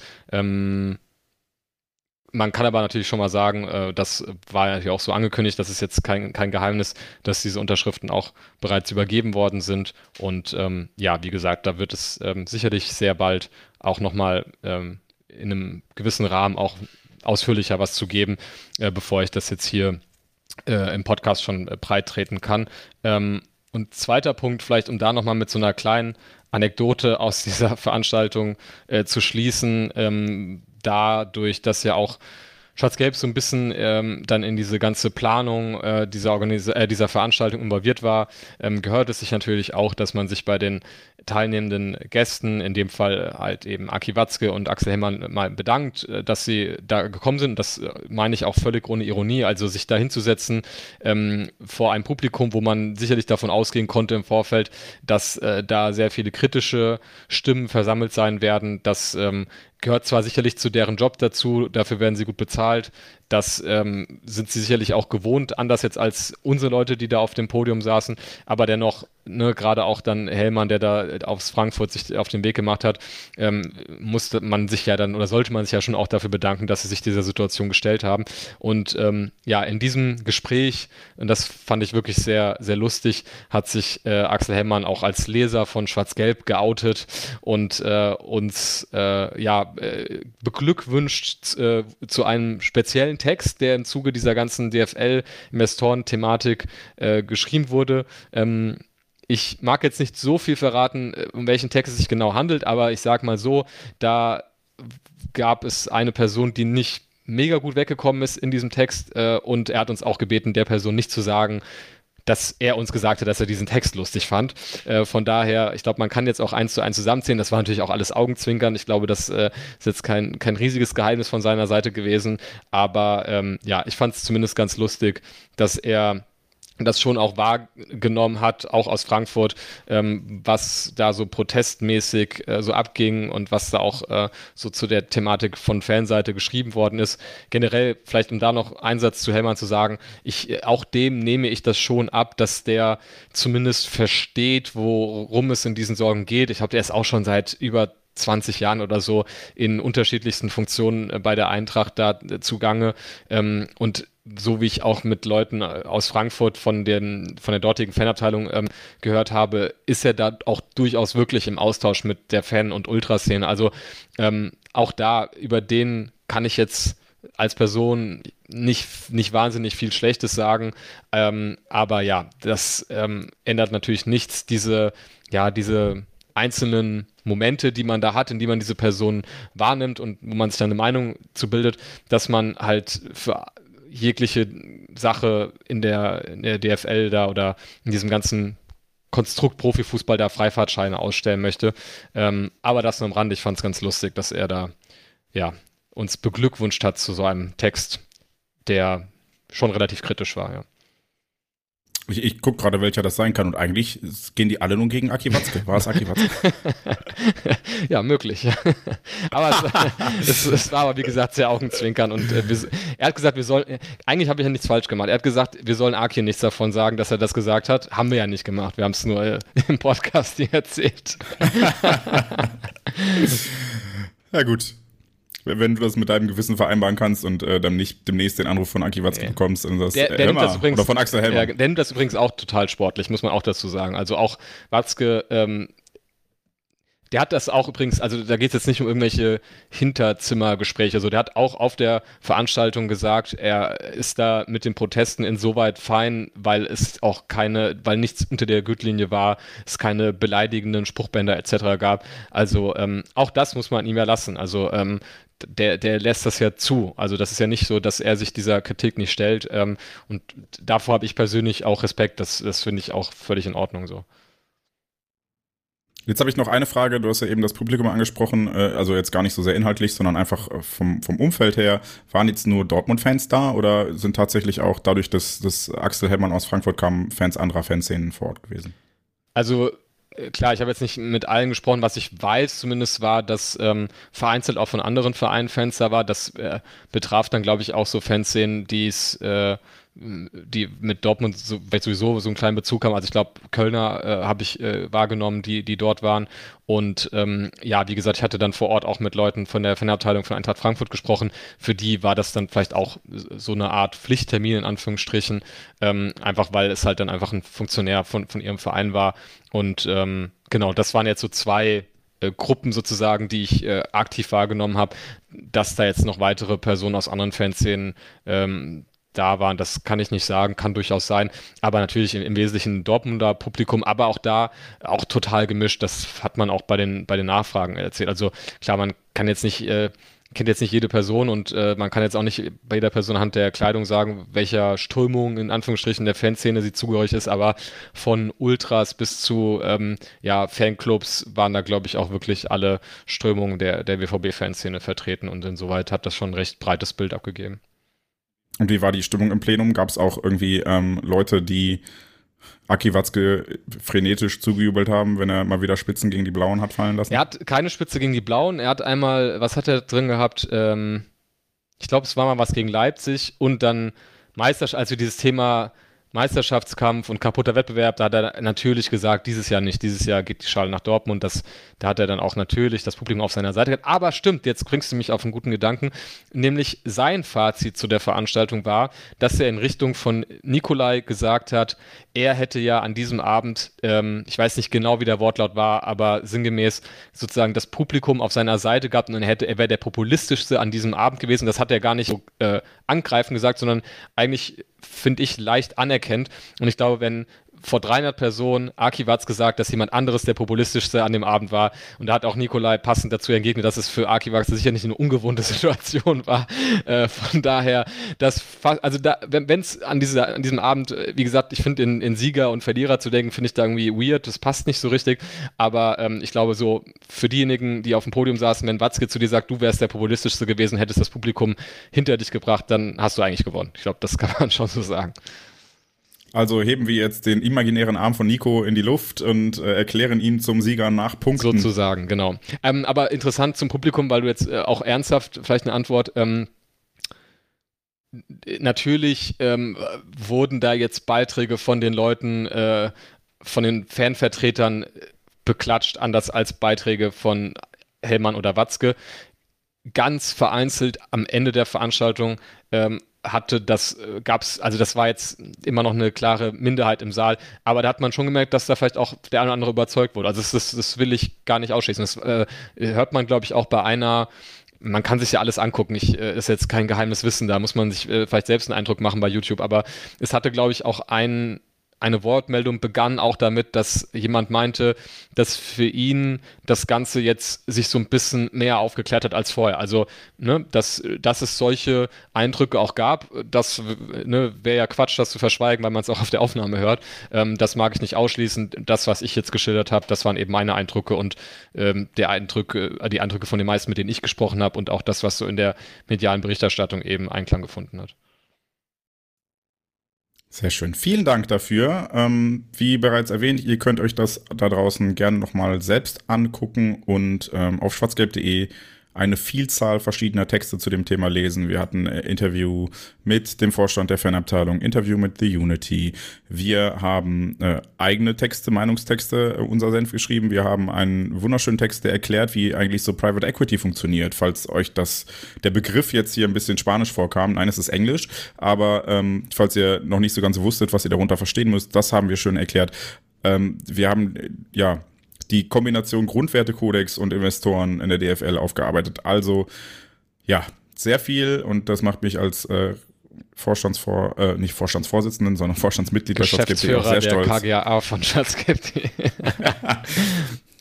das sagst du nur, weil du meinen Dienstwagen haben ja, willst. Na, nein zu Investoren nein. für Jens. Ja. Ey, ich, also wenn jemand Bock hat, mich zu finanzieren, ich wir können drüber reden. Ich bin halt nur nicht so günstig. Ähm, nein, macht mich sehr stolz. Wir haben da, glaube ich, das sehr gut begleitet und ähm, ja, insofern findet ihr bei uns, glaube ich, sehr gute Informationen und ähm, nochmal die Bitte, oder Bitte ist ein großes Wort dafür, aber ähm, wenn ihr Freunde habt, die Fans anderer Vereine sind, ich glaube, das ist ein Thema, was nicht nur und vielleicht sogar ganz besonders wenig BVB-Fans interessiert, weil, äh, wie Aki Watzke gesagt hat, Borussia Dortmund wird das nicht kriegsentscheidend sein, ob da jetzt noch mehr Geld reinkommt, weil dem BVB geht's verhältnismäßig gut. Ähm, wenn ihr Freunde habt, die Fans anderer Vereine sind oder Bekannte oder Familienmitglieder, dann ähm, weist die doch mal auf das Thema hin, weil ich glaube, das ist etwas, was uns insgesamt als Fußballfans die nächsten 20 Jahre im Zweifel äh, beschäftigen wird. Und da sollten wir uns alle zumindest eine Meinung bilden und informieren. Ähm, und wo diese Meinung dann hingeht, das, das ist, ist ja jedem selbst überlassen. Und wenn Leute dann der Meinung sind, hey geil, äh, Geld, damit äh, das Weserstadion endlich nicht mehr tropft, wenn es regnet und ich nass werde auf meinem Sitzplatz, hey, auch cool. Ist vollkommen legitim, denn ähm, das möchte ich auch nochmal betonen. Und ich glaube, das war ein, eine schöne Erkenntnis, die du gerade geschildert hast. Man kann auch durchaus abweichende Meinungen haben, solange man sie zivilisiert kommuniziert. Und ähm, das ist etwas, was uns in der gesamten Gesellschaft gerade immer mehr verloren geht. Und da finde ich sehr schön, dass wir das in einem so emotional aufgeladenen Umfeld wie dem Fußball und bei einem so elementar wichtigen Thema wie einem äh, DFL-Investoreneinstieg immer noch gut hinbekommen und dass sich dann am Ende äh, Aki Watzke auch hinsetzt und sagt, hey, ist alles cool, ich freue mich drüber, es ist ein guter Austausch. Ähm, genauso wie du und ich im Vorgespräch uns über, über äh, Artikel auf schwarzgelb.de oder Forumsbeiträge ausgetauscht haben, wo wir auch gedacht haben, hey, die, die sind jetzt gerade vielleicht ein bisschen, schießen halt quer, aber ist auch wichtig, andere Meinungen dazu sehen und zu hören. So. Damit Volker hier diese wunderschöne Sprungmarke setzen kann, Kapitel abgeschlossen, kommen wir zum nächsten Kapitel. Georg, worüber reden wir denn als nächstes? Ja, nach einer Stunde können wir meinetwegen auch mal, oder nicht ganz einer Stunde, bei uns glaube ich die Aufnahme länger, können wir auch ein bisschen über das Sportliche sprechen. Ähm, wir haben, haben ja schon häufiger, glaube ich, erwähnt oder auch das entsprechende Feedback bekommen, dass so dieses, äh, ja, diese Blog-Diskussion sozusagen ähm, den Leuten ein bisschen besser gefällt, als wenn wir da wieder sklavisch irgendwelche Spiele besprechen. Von daher ähm, hätte ich vorgeschlagen, können wir mal kurz äh, erwähnen, welche Spiele wir jetzt abzuhandeln haben und dann einfach mal ein paar äh, Blöcke dazu besprechen, die wir uns hier notiert hatten. Das wäre jetzt mein Vorschlag. Ja, dann machen wir das doch, denn ähm, seit der letzten Aufzeichnung, die Fanny und ich gemacht haben, ähm, gab es vier Spiele in der Bundesliga für Borussia Dortmund. Ähm, das war einmal das Heimspiel gegen die SG Eintracht Frankfurt, gewonnen mit 4 zu 0. Ähm, dann das Auswärtsspiel beim VfL Bochum, Derby war allerdings schon ähm, 1 zu 1 unentschieden. Dann das Heimspiel gegen den VfL Wolfsburg, gewonnen mit 6 zu 0. Und jetzt am vergangenen Sonntag, was Sonntag? Was Samstagabend? Es Gott, war der Samstagabend. verwirrt. Samstagabend, am vergangenen Samstag, stimmt, ich war Sonntag beim Sport. Ähm, am vergangenen Samstagabend ähm, das Heimspiel gegen den VfL aus Mönchengladbach. ebenfalls gewonnen mit 5 zu 2 und damit haben wir ähm, bei Heimspielen wunderschöne 15 zu 2 Tore in den drei Spielen und auswärts 1 zu 1. Ist das eine wunderschöne Blockaufteilung, die ich hier vorgenommen habe, dass wir gesondert über das eine Auswärtsspiel und dann über die anderen Heimspiele sprechen? Von meiner Seite aus ja. Also das macht natürlich äh, auch von den Ergebnissen her durchaus Sinn, weil die Heimspiele waren natürlich äh, ja torreich, könnte man sagen, ja ja nicht nur torreich, sondern vor allem auch erfolgreich. Ja, und das stimmt, Auswärtsspiel ja. hat sich leider in eine Reihe mit den letzten Auswärtsspielen gereiht, denn äh, da hatten wir ja bereits in Stuttgart in der letzten Folge besprochen, das Unentschieden, das sich angefühlt hat wie eine Niederlage. Und äh, dann haben wir ja auch in München verloren, in Leipzig verloren und bei den Blauen nur unentschieden gespielt. Also auswärts ist der BVB deutlich schwächer. Ähm, und da fand ich ehrlich gesagt das Spiel in Bochum eigentlich im Vergleich jetzt vor allem zum Stuttgart-Spiel verhältnismäßig gut. Es war nur nicht erfolgreich. Woran hat es gelegen? Das ist eine gute Frage. Also ich würde aber erstmal zustimmen. Natürlich am Ende sieht der Befund dann äh, rein von den, von den Punkten her irgendwie scheiße aus, wenn man jetzt gerade so dieses Schalke, Stuttgart und Bochum-Spiel so übereinander legt und dann sagt, okay, wir haben da dreimal auswärts, dreimal bei einem Abstiegskandidaten, dreimal unentschieden. Ähm, natürlich die Spiele Gelsenkirchen und Stuttgart nochmal mit einer eigenen Dynamik, auch was die Führung und so weiter angeht. In Bochum war das ja nochmal ein bisschen anders. Ähm, und trotzdem war aber Bochum, ja, wobei das, das, das Schalke-Spiel war ja auch nicht schlecht, aber ich glaube, Bochum war im Grunde eigentlich eine ziemlich solide Performance, aber äh, man kann das, glaube ich, auf Chancenverwertung und und dann werden wir wieder beim, beim Reizthema und Schiedsrichterentscheidung runterbrechen. Ähm, ob wir das jetzt wieder in, in aller Ausgiebigkeit diskutieren müssen. Wahrscheinlich würden wir dann unseren eigenen Ansatz, nicht jedes Spiel zu besprechen, wieder komplett äh, über Bord werfen, wenn wir jetzt noch 20 Minuten diese Szene durchsprechen würden. Aber es gehört natürlich da, glaube ich, zur Geschichte dazu. Ähm, und wenn man das auch so, finde ich, in diesem ganzen großen Bild, Meisterschaftskampf und so einordnen. Natürlich, dann ist es immer diese gleiche Diskussion mit, ja, es kommt dann vielleicht auch nicht auf diese zwei Punkte an, sondern auf die 100 anderen, die man verschenkt hat. Ähm, aber wenn ich da, also wenn ich an dieses Spiel zurückdenke und dann an dieses Terzic-Interview denke, wie er nach dem Spiel sagt, boah, Leute, das ist jetzt hier vielleicht so meine eine Gelegenheit, als Trainer deutscher Meister zu werden. Also für mich hat sich da sehr schnell, so wenn ich immer an dieses Interview denke, so dieser Herzschmerz äh, hat eingesetzt, ja. als diese Wut über das Geschehen irgendwie so. Das hat mir wirklich, das hat mir wirklich wehgetan, als ich ihn da so gesehen habe. Ich, ich hätte ihn ein bisschen ja, Arm absolut. genommen in der Situation. Ja, ja. Ne? Ich gedacht, ey, komm, Bruder, komm, komm. Ja, aber er war wirklich gefühlt den Tränen nahe, als er darüber geredet und hat. Trotzdem halt ähm, äh, äh, so fair, ne? Also das, er hat ja, er hätte ja, er hätte ja, hätte ja Gott weiß was da erzählen können und das wäre, hätte jeder verstanden, ne? Also das war ein sehr großer Moment, finde ich, von ihm, ja. Ähm, ja, vielleicht müssen wir dann das eine Spiel doch ein bisschen konkreter besprechen als die anderen, weil die Muster ja äh, ähnlich sind bei den anderen Spielen. Ähm, BVB mit 22 zu 13 Torschüssen, ein bisschen schlechtere Laufleistung, deutlich bessere Passquote. Also eigentlich, ähm, wie gesagt, im Vergleich zum Stuttgart-Spiel, wo ich uns verhältnismäßig schwach fand und dann die hohe Führung auch relativ glücklich war, bis sie dann in sich zusammenfiel, ähm, so ein bisschen vergleichbar zum Bremen-Heimspiel, das ja ähnlich ausging, nur noch schlechter. Ähm, fand ich das Bochum-Spiel und du hast auch gesagt, das Derby war der BVB eigentlich die klar bessere Mannschaft und äh, gerade in Bochum ähm, mangelt es an der Chancenverwertung und ich habe letztens noch äh, ein Gespräch geführt mit einem Redaktionskollegen, der sagte, in, wenn wir am Ende nicht Meister werden, dann haben wir es in Bochum verloren. Ähm, und zwar gar nicht so sehr wegen des Ergebnisses und der Punkte, sondern da hatten wir das Momentum. So, wir waren Tabellenführer, ähm, wir hätten nachziehen können und die Bayern auf Abstand halten können und so weiter. Und ja, nach, denn das Frankfurt-Spiel, da vielleicht noch kurz, um ein bisschen ins aus dem Nähkästchen zu plaudern und anekdotisch zu werden. Ähm, da war es bei mir noch so, dass ich äh, im Stadion kurz pinkeln gegangen bin und plötzlich kamen Leute ins Klo gerannt und haben gejubelt und ich dachte, was ist denn los? Und dann hatte Mainz gerade das 2-1 gemacht. Ähm, und ähm, das war eine ganz besondere Energie und eine ganz besondere Stimmung. Und ich glaube auch von der Stimmung her eins der besten Spiele der Saison. Einfach weil du beim Aufwärmen schon gemerkt ja, hast, dass alle heiß sind und dass alle brennen und dass was geht. Und insofern kann ich diesen Punkt, wenn, dann haben wir es in Bochum verloren, ein Stück weit nachvollziehen, weil ja, natürlich ist es da wieder umgekippt. Dann waren plötzlich die Bayern wieder vorne. Ähm, aber, um Jürgen Klopp nach ungefähr drei Folgen mal wieder zu erwähnen, ähm, ich bin da ganz seiner Meinung, dass wenn man am Ende des Tages eine, ein Spiel abgeliefert hat, bei dem man sich viele Chancen herausgearbeitet hat und die dann aus welchem Grund auch immer nicht im Tor gelandet sind, man sich eigentlich nicht so viel vorwerfen kann. Und das war in Bochum zum Beispiel anders als in Stuttgart, wo wir einfach auch dusselig waren und kein gutes Spiel gemacht haben, aber in, in Bochum hatten wir einfach, haben wir ein gutes Spiel gemacht, aber der Ball wollte halt irgendwie nicht rein.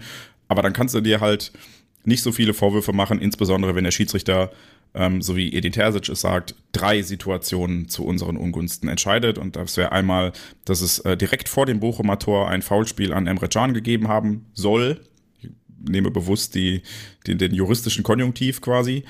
Ähm, dann den Elfmeter an Adeyemi, den es nicht gab, und den Elfmeter an Süle, den es nicht gab, wobei sich da alle nur auf das vermeintliche Stützhandspiel äh, konzentrieren und viel weniger auf die Grätsche, die unten Süle auch noch umtritt. Ähm, wo ich auch jedes Mal denke, hey, das hätte eigentlich aus zwei Gründen Elfmeter sein können. Und wenn man das Handspiel nicht gibt, finde ich sogar fair, finde ich legitim. Ähm, dann hätte man ja zumindest mal gucken müssen, dass der Bochumer da eigentlich Süle, der den Ball wegspitzelt, äh, komplett von den Beinen wämst und dafür Elfmeter geben müssen. Ähm, ja, und dann ist es, wie du gesagt hast, dass ich den Terzic am liebsten in den Arm genommen hätte nach dem Spiel, weil er da äh, den Tränen nahe stand und gesagt hat, es kann nicht sein, dass äh, meine persönliche große Chance, hier einen Titel zu gewinnen und dann auch im großen Ganzen, wir haben eben über Wettbewerb in der Bundesliga gesprochen, nach zehn Jahren endlich mal nicht der FC Bayern, ähm, entschieden wird wegen so einer Fehlentscheidung. Und ich glaube, da sind wir uns landläufig auch einig, dass das eine Fehlentscheidung war. Und da finde ich dann auch hinten raus die Begründung, dass Adeyemi in den Spielen zuvor ja ähm, möglicherweise schon mal leicht gefallen sei. Bei der einen Szene gehe ich so, also bei dem Heimspiel direkt davor gegen Frankfurt gehe ich nicht mal mit, dass es eine Schwalbe war, sondern das war halt ein Zweikampf erst gefallen. Man kann durchaus entscheiden, dass es kein Foul ist. Vollkommen cool aber ihm dann Gelb dafür zu geben, dass er, es gab Kontakt, so, ne, es war nicht so wie, wie gegen, was, Wolfsburg? Nee, es war noch eins davor, oder? Ja, es war noch eins davor, wo er, wo er tatsächlich, also das war eine richtig dumme Schwalbe, vollkommen legitim, ich glaube gegen Frankfurt, es war auch vor der Süd, das konnte ich relativ gut sehen, wo ich gedacht habe, okay, kann Elfmeter sein, muss kein Elfmeter sein, aber ihm dann noch Gelb zu geben für ein Zweikampf, bei dem er fällt, fand ich auch schon haarig. Und dann hinten raus zu sagen, hey, ja, der ist halt jetzt zweimal ähm, wegen möglichen Schwalben irgendwie aufgefallen, das gucke ich nicht so genau hin oder entscheide im Zweifel gegen ihn, wenn er vollkommen klar von den Beinen geholt wird in einer Szene, wo dann, oh, ist eine unnatürliche Bewegung. Nee, Leute, er, er stellt den Fuß rein, um sich direkt drehen zu können, um den Gegenspieler abzuschirmen. Das passiert in jedem Zweikampf im Mittelfeld, dass man ein Bein rausstellt, um den Ball abzuschirmen. Also da fand ich dann auch die Erklärung hinten raus von, von Stegemann und vom DFB ein bisschen schwach zu sagen, so ja, hm, das war halt der Grund, weshalb ich das nicht angeguckt habe und so weiter. Und dass dann auch der, der VAR, hm, ja, das Thema hatten wir schon oft genug. Ich, ich verstehe auch, dass er nicht eingreift, weil wenn er eingreift, dann, äh, ja, wir sprechen immer über Eingriffsschwelle und so weiter. Das Thema ist für mich halt leider einfach durch, weil so wie der VAR aktuell angewandt wird, ähm, äh, funktioniert er einfach nicht, weil entweder du musst den Schiedsrichter quasi überstimmen, indem du ihm halt schon sagst, hey, guck's dir nochmal an und dann hat er im Hinterkopf immer noch den Punkt, er würde mir nicht sagen, ich soll es mir nicht angucken, wenn es nicht falsch wäre, wegen der Eingriffsschwelle Fehlentscheidung. Ähm, oder du sagst halt nichts, weil die Eingriffsschwelle zu hoch ist. Ach, es ist halt Bullshit. Und da, also da muss es doch irgendwie eine bessere Lösung geben, wo man am Ende sagen kann, okay, so bringt dieser Videoassistent tatsächlich was, denn aktuell verlagert er nur die Diskussion und äh, bringt sie nicht zu Ende und gerechter wird es auch nicht, wenn solche Situationen dann nicht gesehen werden oder nicht entschieden werden oder wie auch immer. Das ist äh, und jetzt mal unabhängig vom äh, Ausgang, dass es Elfmeter für Borussia Dortmund hätte geben müssen und ich BVB-Fan bin, sondern einfach allgemein, ich hätte genauso argumentiert, wenn es Köln gegen Frankfurt gewesen wäre.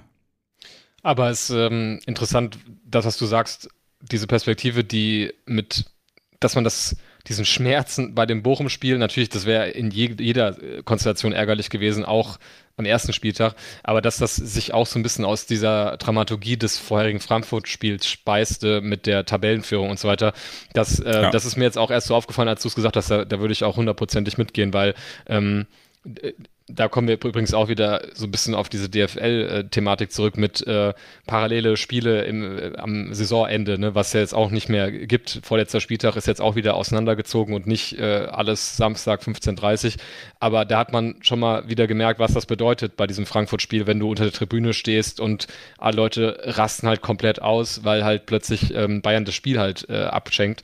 Ähm, und wenn ich so das auch von der Stimmung her, da, da, das haben wir zwar noch nicht in unserem Dokument stehen, aber kann man ja vielleicht einen kleinen Exkurs zu machen, so stimmungstechnisch vergleicht äh, Frankfurt-Spiel mit Wolfsburg 6-0 und jetzt auch dem 5-2 gegen Gladbach, das war schon was anderes, als du halt die Tabellenführung hattest und äh, oder die Bayern-Niederlage vorher hattest und dann eben Tabellenführer geworden bist durch den Sieg.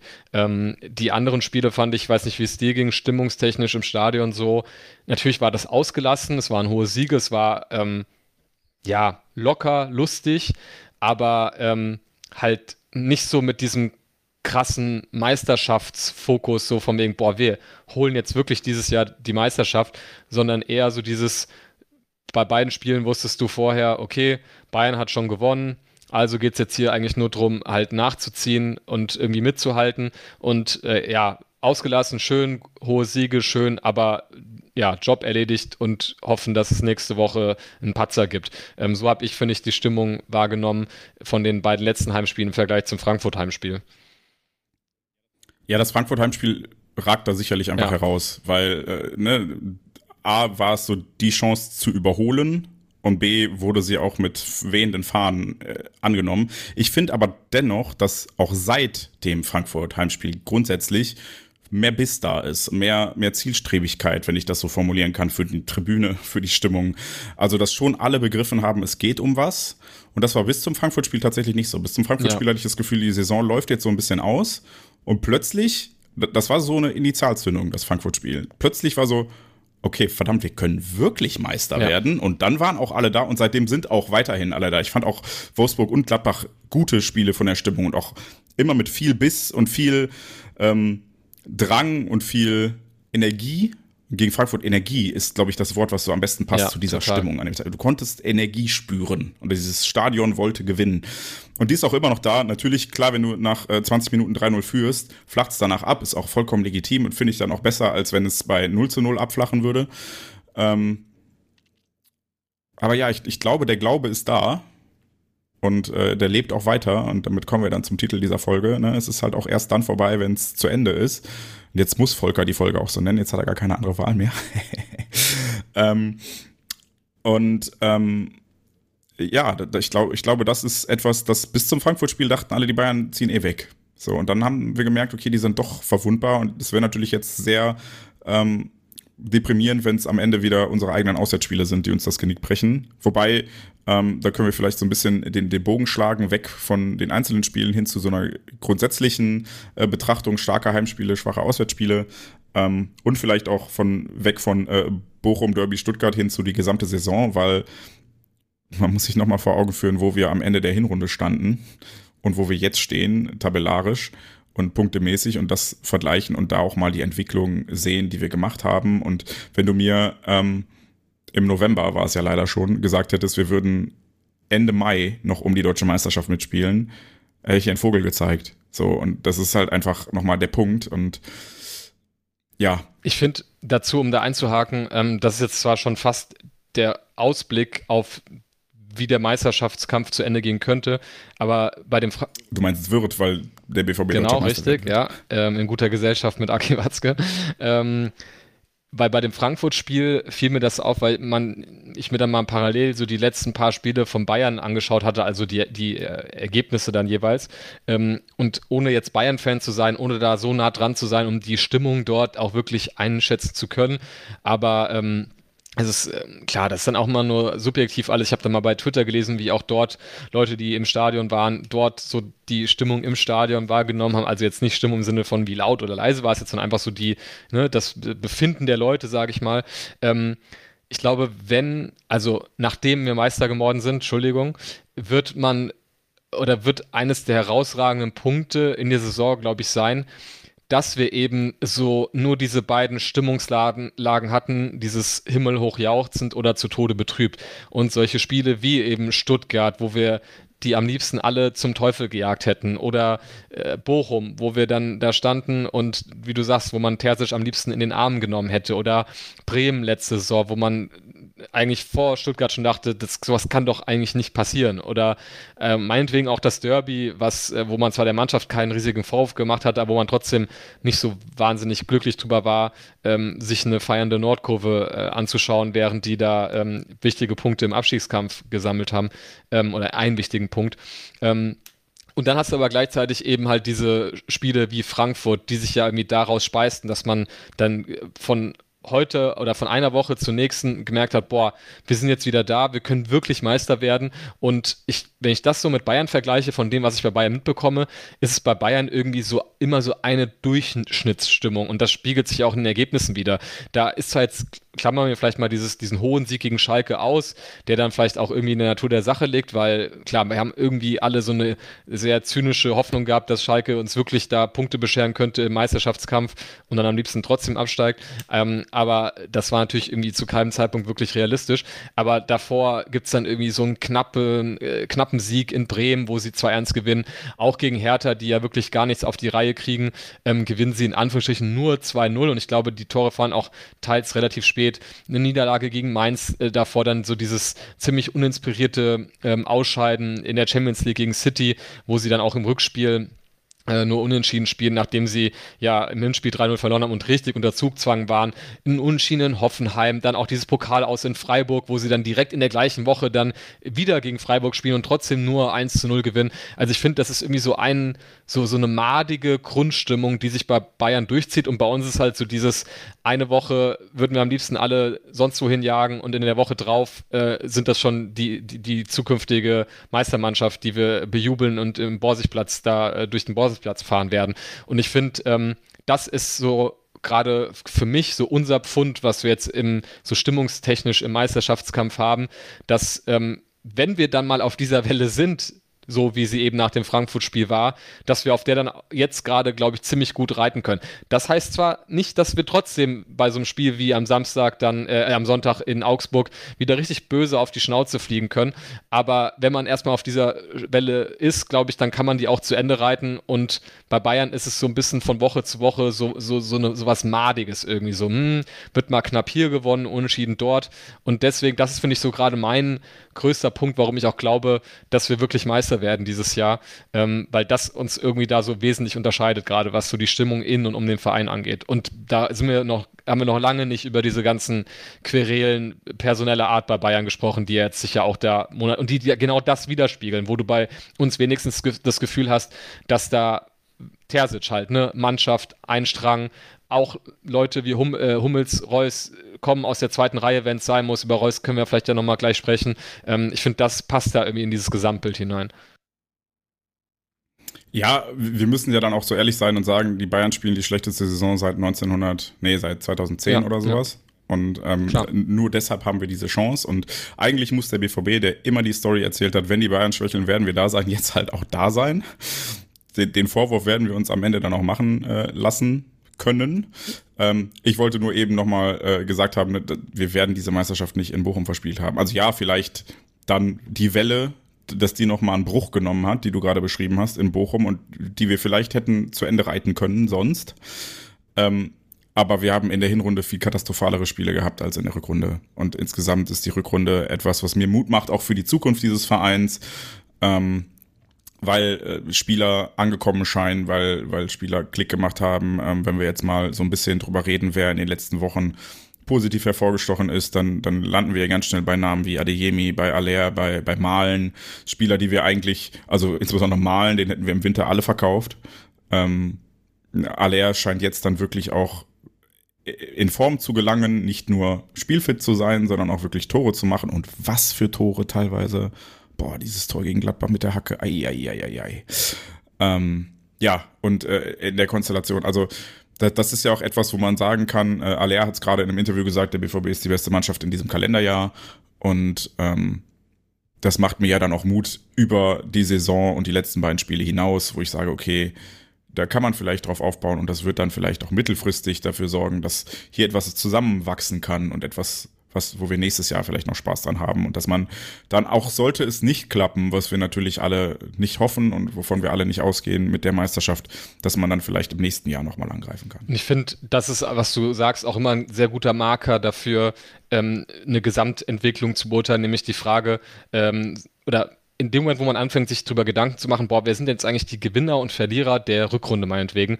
Und da fallen einem ja auf Verliererseite nicht so wenige ein und auf Gewinnerseite umso mehr. Und ich finde, das erinnert mich auch so ein bisschen an diese erste Terzic-Amtszeit, wo du dann plötzlich in der Rückrunde gesehen hast, wie dann Moderhut so äh, völlig abgegangen ist von jetzt auf gleich, der vorher irgendwie keine große Rolle gespielt hatte, ähm, wo auch Sancho wieder auf die Spur kam, der glaube ich dann eine, äh, eine schwache Hinrunde gespielt hatte und dann, ähm, ja, äh, da, ich kann mich nur an diese Leipzig-Spiele, Pokalfinale erinnern, die, die ich glaube, die haben heute noch alle Albträume von ihm. Ähm, Grüße an Upamecano. Ähm, so, und wenn man das äh, überträgt, wir hatten ja gerade schon mal gesagt, so, oder du hattest ja schon ein paar Spiele angesprochen, dann fallen einem ja wirklich fast nur Gewinner ein. Ähm, und was wären denn, also wenn man mal die Gegenprobe macht, wer, wer wäre denn der Verlierer der Rückrunde im BVB-Kader? So, dann natürlich könnte man jetzt dann drüber sprechen, naja, so Mats Hummels, da haben wir irgendwie in der Hinrunde drüber gesprochen, dass der mit zur WM fahren muss. Aber was auch so sein Standing angeht, hat er, also ich finde, wir kommen, glaube ich, gerade so an diesen Punkt, wo man sagt, boah, Mats Hummels, jetzt reden wir plötzlich wieder drüber, was wäre das für ein Borusse in der Nachbetrachtung gewesen, wenn der nicht zu Bayern gewechselt wäre. So hätten wir ja drei, äh, vor drei Jahren nie über ihn gesprochen. Ähm, also selbst wenn man sagt, da haben sich was an den Spielzeiten von oder an den Einsatzzeiten von ihm geändert, ähm, muss man trotzdem sagen, dass er äh, im, im Ansehen her einen unfassbaren Zugewinn bekommen hat und dass ähm, der Umstand, dass er von der Bank oft jetzt kam ähm, und trotzdem von, von außen da für die Mannschaft da war und man ja auch von intern so mitbekommen hat, dass er sich da total vorbildlich verhalten hat. Wie kann man dann sagen, dass das ein Verlierer ist, so nur weil er jetzt ein bisschen weniger gespielt hat?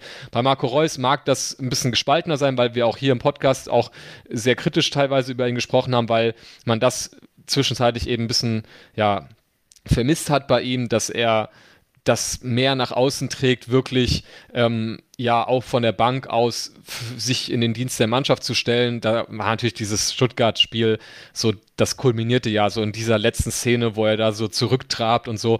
Alles schön und gut. Ähm, aber auch da kann man ja sagen, okay, das löst sich vielleicht jetzt auch wieder so ein bisschen in Wohlgefallen auf äh, durch seine Vertragsverlängerung, die du vorhin angesprochen hast. Ähm, auch zu Konditionen, wo man, finde ich, aus BVB-Sicht sagen kann, ähm, diese Frage, kriegt er jetzt einen Einjahresvertrag, Zweijahresvertrag, die ja offensichtlich da zwischen den Parteien so ein bisschen streitig war. Ähm, da hat sich der BVB durchgesetzt, beziehungsweise Marco Reus hat sich darauf eingelassen, was ich auch ein sehr gutes Signal finde, was so die Akzeptanz seiner Rolle, wie auch immer sie nächste Saison aussehen mag, angeht. Ähm, so, also wer wäre denn sonst noch ein Verlierer so der, der Rückrunde? Ich finde, da, da würden mir echt keine großen Namen einfallen. Und ich finde, das sagt. Ja, ja, ja. Also mir fällt einer ein, es ist Anthony Modest, ja, aber das gut. liegt, also ja. der war ja schon Ende der Hinrunde mehr oder weniger abgemeldet, als Mukoko dann genau. gespielt hat. Jetzt könnte man sagen, Mukoko genau, ist ein kleiner Verlierer der Rückrunde, weil Aller zurück ist. Ähm, aber das auch eher weniger aufgrund von seiner eigenen Leistung, sondern vielmehr einfach durch die Rückkehr von Aller. Genau, man kann sich natürlich auch fragen, wie wäre die ja. Mokoko-Rolle in der Hinrunde gewesen, wenn da Aller eben direkt fit gewesen ja. wäre, dann hätten wir wahrscheinlich jetzt über Mokoko gesagt, es war halt so ein Jahr, wie wir es erwartet haben, wenn man halt hinter Aller die Nummer zwei ist. So, ähm, ja, von daher, ähm, wir hatten ja im Vorfeld, kann man äh, sagen, Grüße an der Stelle mit Fanny so ein bisschen drüber gesprochen, der diesen Punkt aufgeworfen hat. Was bedeutet das jetzt eigentlich unabhängig vom Ausgang des Meisterschaftsrennens für den BVB? Und äh, ich finde, da teile ich deine, deine Einschätzung, dass ich da ein ganz gutes Gefühl habe, nicht nur was die bisherigen ähm, Vertragsverlängerungen angeht, sondern auch einfach was so diese Gesamtstimmung, ähm, Gesamt, ja, im Verein in den, bei den einzelnen Spielern der Rückrunde angeht. Es wird natürlich frustrierend sein, sollte der BVB nicht deutscher Meister sein und sollte der BVB knapp daran scheitern und, das muss man dann auch sagen, im Zweifel an sich selbst scheitern. So, ne? Also, so ehrlich müssen wir sein. Aber es wird genauso frustrierend sein, wie es tatsächlich bei jedem dieser Spiele, wie du eben schon angesprochen hast, frustrierend war, dass man in Stuttgart am Ende da saß im Block oder ich nicht, ich war zu Hause, aber die Fans im Block gesessen haben und den Jungs am liebsten Kopf abgerissen hätten, weil sie so dumm waren an der Stelle, das Spiel nicht, den Sack nicht zuzumachen und sich noch dieses dumme, dumme 3 zu 3 zu fangen. Ähm, aber das ist bei uns allen, und das ist ja das Schöne, immer verraucht, weil wir dann daran geglaubt haben, okay, scheiß drauf, wir geben jetzt trotzdem alles weil die Chance ist noch da. Es ist erst vorbei, wenn es vorbei ist. Die fette Lady hat noch nicht gesungen und ähm, so sollten wir dann vielleicht auch die Saison sehen, die wir auf der einen Seite durchaus kritisch und ich glaube, das hat äh, Edin Terzic immer betont, äh, haben wir Mitte der Rückrunde einmal drüber gesprochen, als wir gegen Bayern und, und Leipzig verloren haben, dass äh, er da immer schon gesagt hat, ähm, die Ergebnisse sind vielleicht gerade so ein bisschen besser als die Leistungen. Hat er nach jedem, als, als wir zehnmal in Folge oder neunmal in Folge gewonnen haben, hat er das immer gesagt, so, ja, wir, wir bleiben kritisch, keine Sorge. Ähm, und dementsprechend macht mir das sehr viel Mut für die Zukunft dass das halt schon realistisch betrachtet wird und dass man dann nach dem Bochum-Spiel auch sagt, hey, wir waren haben ein gutes Spiel gemacht und am Ende hat der Schiedsrichter uns halt dreimal benachteiligt. So, dann finde ich das auch legitim, weil ich das für eine realistische Betrachtungsweise halte, die dabei nicht ausblendet, dass man natürlich selber vorher schon drei Tore hätte machen müssen.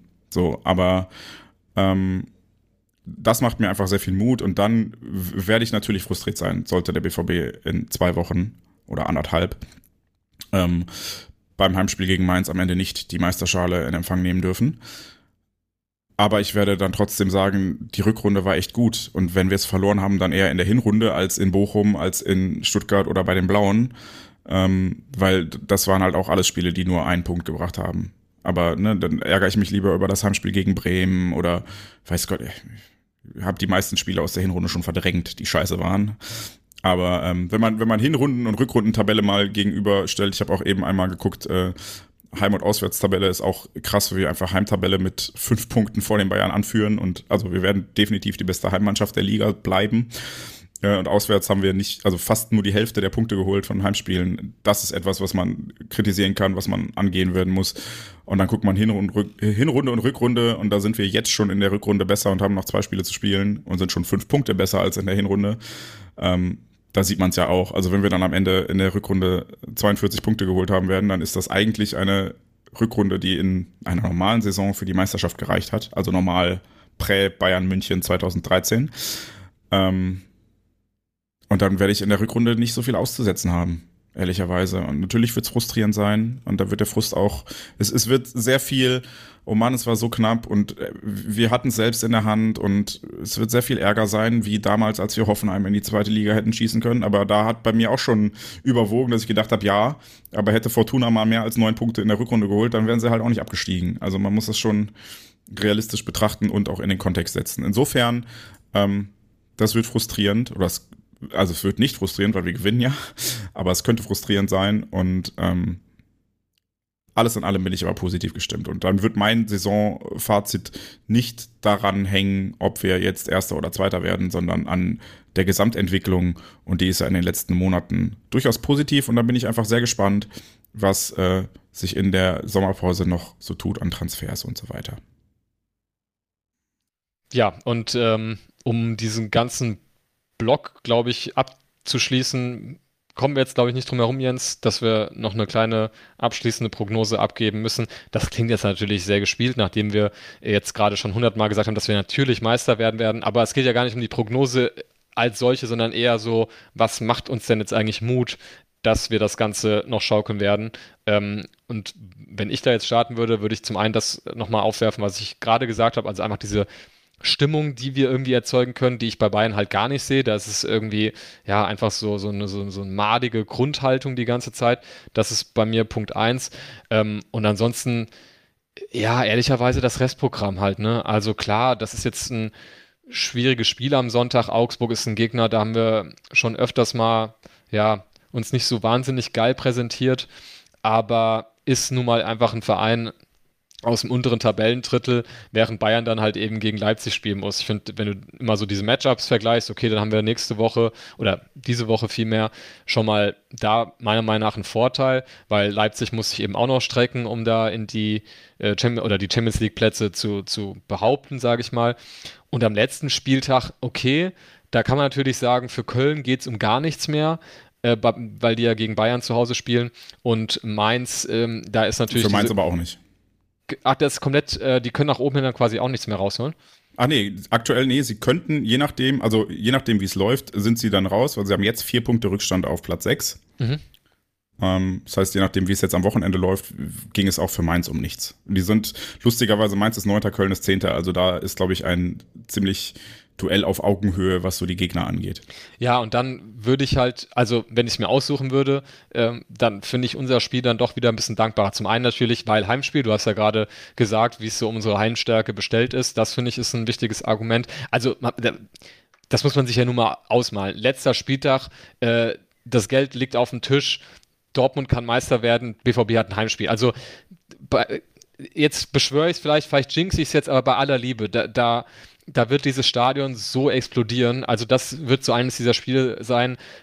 Selbst wenn die Mannschaft nicht bei 100% ist, dann wird das Stadion dieses Spiel gewinnen. Davon bin ich fest überzeugt. Ähm, und Bayern demgegenüber spielt dann in Köln. Ähm, und man muss jetzt ja nicht dieses äh, ganze Fanfreundschaftsding bemühen und so weiter. Aber ich glaube, alleine aus Kölner Sicht die Möglichkeit, am letzten Spieltag zu Hause, ähm, auch nach einer komplizierten Saison, die die hatten, Abschiedsspiel von Jonas Hector, die Möglichkeit, Bayern noch das Ganze zu versauen. Also ich finde, da haben wir auch beim letzten Spieltag einfach ein geileres Matchup als Bayern. Und das sind so meine Punkte, wo ich sage, das macht mir sehr viel Hoffnung, dass es hinhaut. Ich sehe tatsächlich auch das Augsburg-Spiel als den großen Knackpunkt und das habe ich auch vor drei Wochen nach dem Bochum-Spiel schon gesehen, weil ich gedacht habe, okay, auswärts sieht es jetzt tatsächlich nicht so gut aus für uns und sah es jetzt auch in den letzten Wochen nicht so gut aus. Wann haben wir das letzte Auswärtsspiel gewonnen? Ich will gar nicht nachgucken, um es zu jinxen. Hm. Ähm, ich sag nur, Enno Maaßen immer einer von uns und Marco Rose, ich habe immer an dich geglaubt. Nächstes ist am Wochenende, das ist die entscheidende hier. Phase. ja, genau. Nee, also wirklich, also ich, ich meine, wie war unsere Bilanz unter, unter Rose gegen die Bayern? Wir haben wahrscheinlich jedes Spiel verloren, aber ähm, Leipzig ist, äh, macht nicht Spaß, gegen die zu spielen. Und äh, wie du sagtest, für die geht's theoretisch auch noch darum, ähm, den Champions League Platz festzumachen, auch wenn es gut aussieht, weil äh, den reicht ein Punkt. Aber das würde uns ja auch schon reichen. Problem ist, Leipzig kann sich wahrscheinlich auch eine Niederlage erlauben und dann am letzten Spieltag die entscheidenden Punkte holen. Ähm, wir nicht. Wir müssen einfach beide Spiele gewinnen. Und ich glaube, das ist der entscheidende Punkt, den wir für uns mitnehmen sollten. Ähm, einfach jetzt jedes Spiel gewinnen. Das sage ich seit dem Derby wahrscheinlich oder davor. Ähm, und dann hoffen, dass die Bayern irgendwo Punkte liegen lassen. Ich erinnere mich noch, was war das? Ich glaube, es war sechs Spiele vor Schluss. Es war vor dem Frankfurt-Spiel. Da, das Heimspiel vor dem Frankfurt-Spiel. Da stand noch jemand neben mir im Block und hat, als die Durchsage kam oder die Einblendung, dass Bayern führt, gesagt, ah scheiße, jetzt werden wir nicht Meister. Da habe ich auch gedacht, ey Bruder, warte mal ab. Das sind noch sechs Spiele. Entspann dich. Ne? Also das hier ist kein Sprint, das ist ein Marathon. Und am Ende kackt die Ente. Nee, doch, heißt das so? Irgendwie sowas. Ja, ähm, wie dem auch sei. Wir haben es nicht in der eigenen Hand, das ist ein bisschen ärgerlich. Aber ähm, wie du sagtest, bei den Bayern ist gehörig Sand im Getriebe und ich bin mir nicht sicher, dass die nicht noch irgendwo zwei Punkte liegen lassen. Bei uns auch nicht, so ehrlich bin ich auch, aber ich glaube halt dran.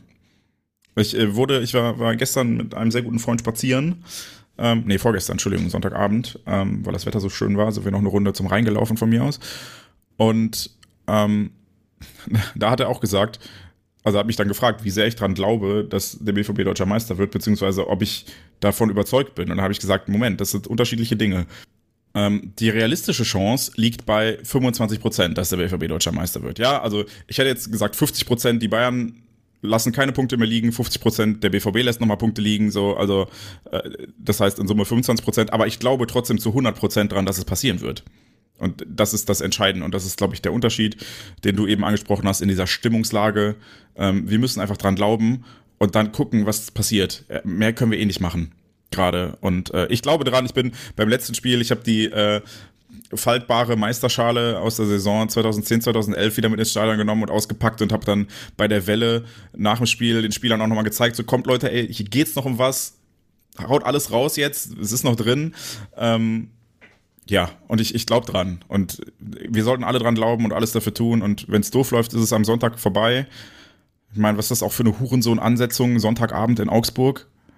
Meine Fresse, ey, bin ich montags um 5 Uhr zu Hause und schön arbeiten danach. Naja, egal.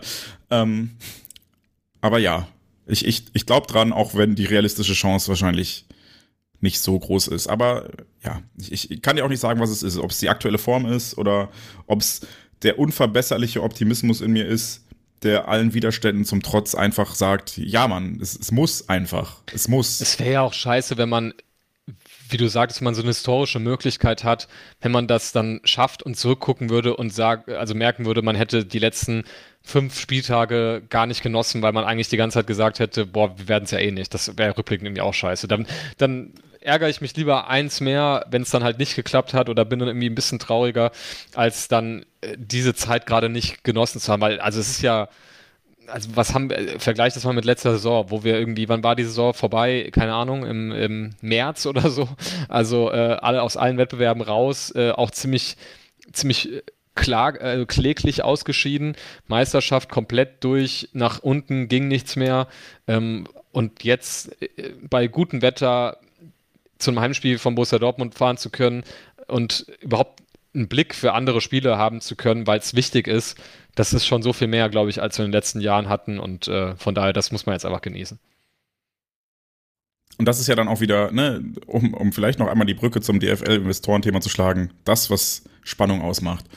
So, und das ist etwas, was schade ist, dass es dann wieder, wir müssen Sonntag nachlegen und so weiter. Da wäre natürlich cooler, beide 15.30 und du hängst mit einem Ohr am Radio und wartest in der WDR 2 Radiokonferenz darauf, dass sie irgendwas aus München sagen. So ging es mir jetzt auf der, auf der Hinfahrt zum Heimspiel am Wochenende, wo es ja auch so war, okay, WDR 2 im Auto angemacht und nur gehört und nach 20 Minuten stand es dran für die Bayern oder so und dachte, okay, jetzt brauchst du auch nicht mehr hören.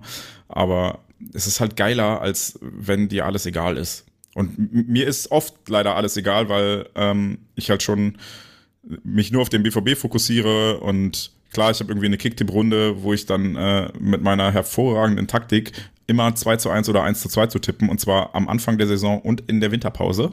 Aktuell mit 35 Punkten Vorsprung führe.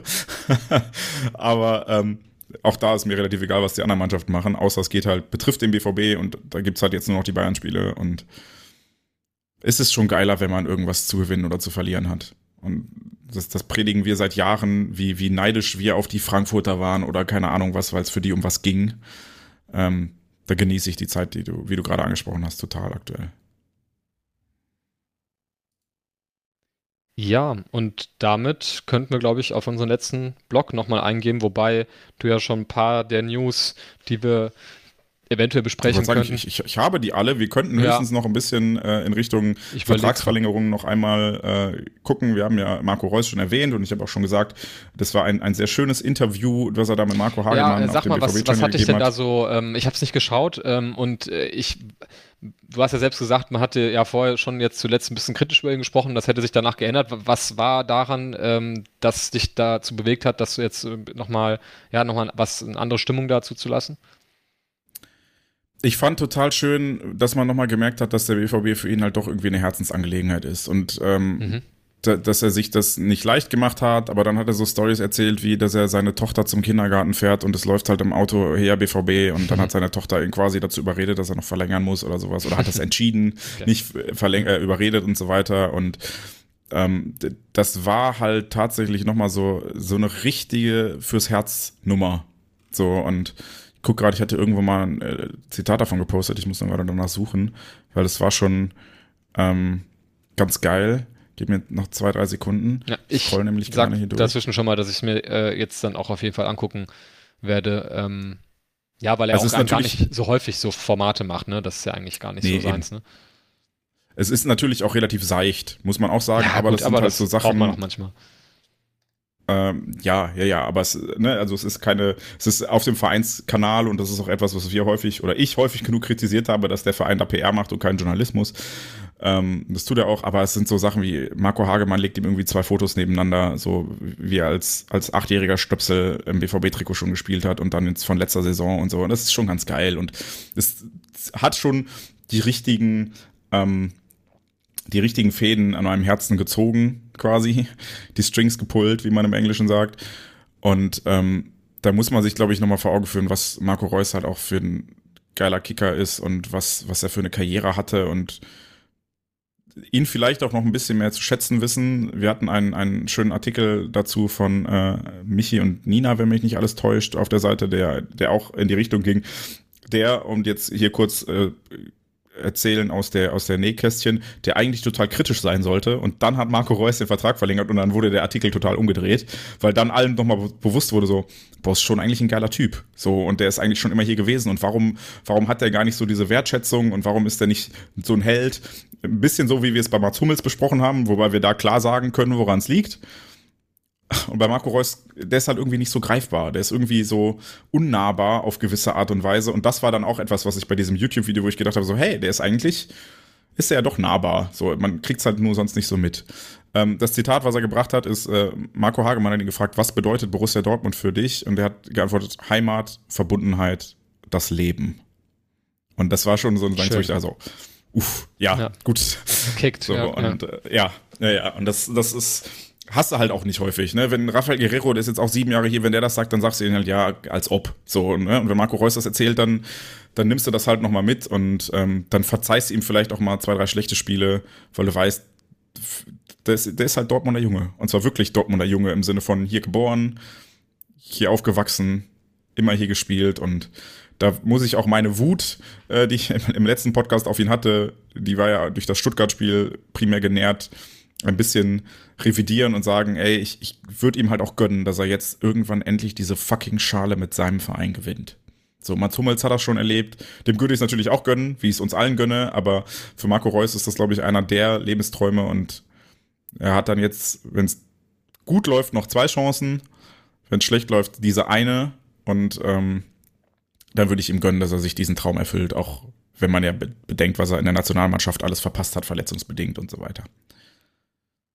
Ja, das stimmt.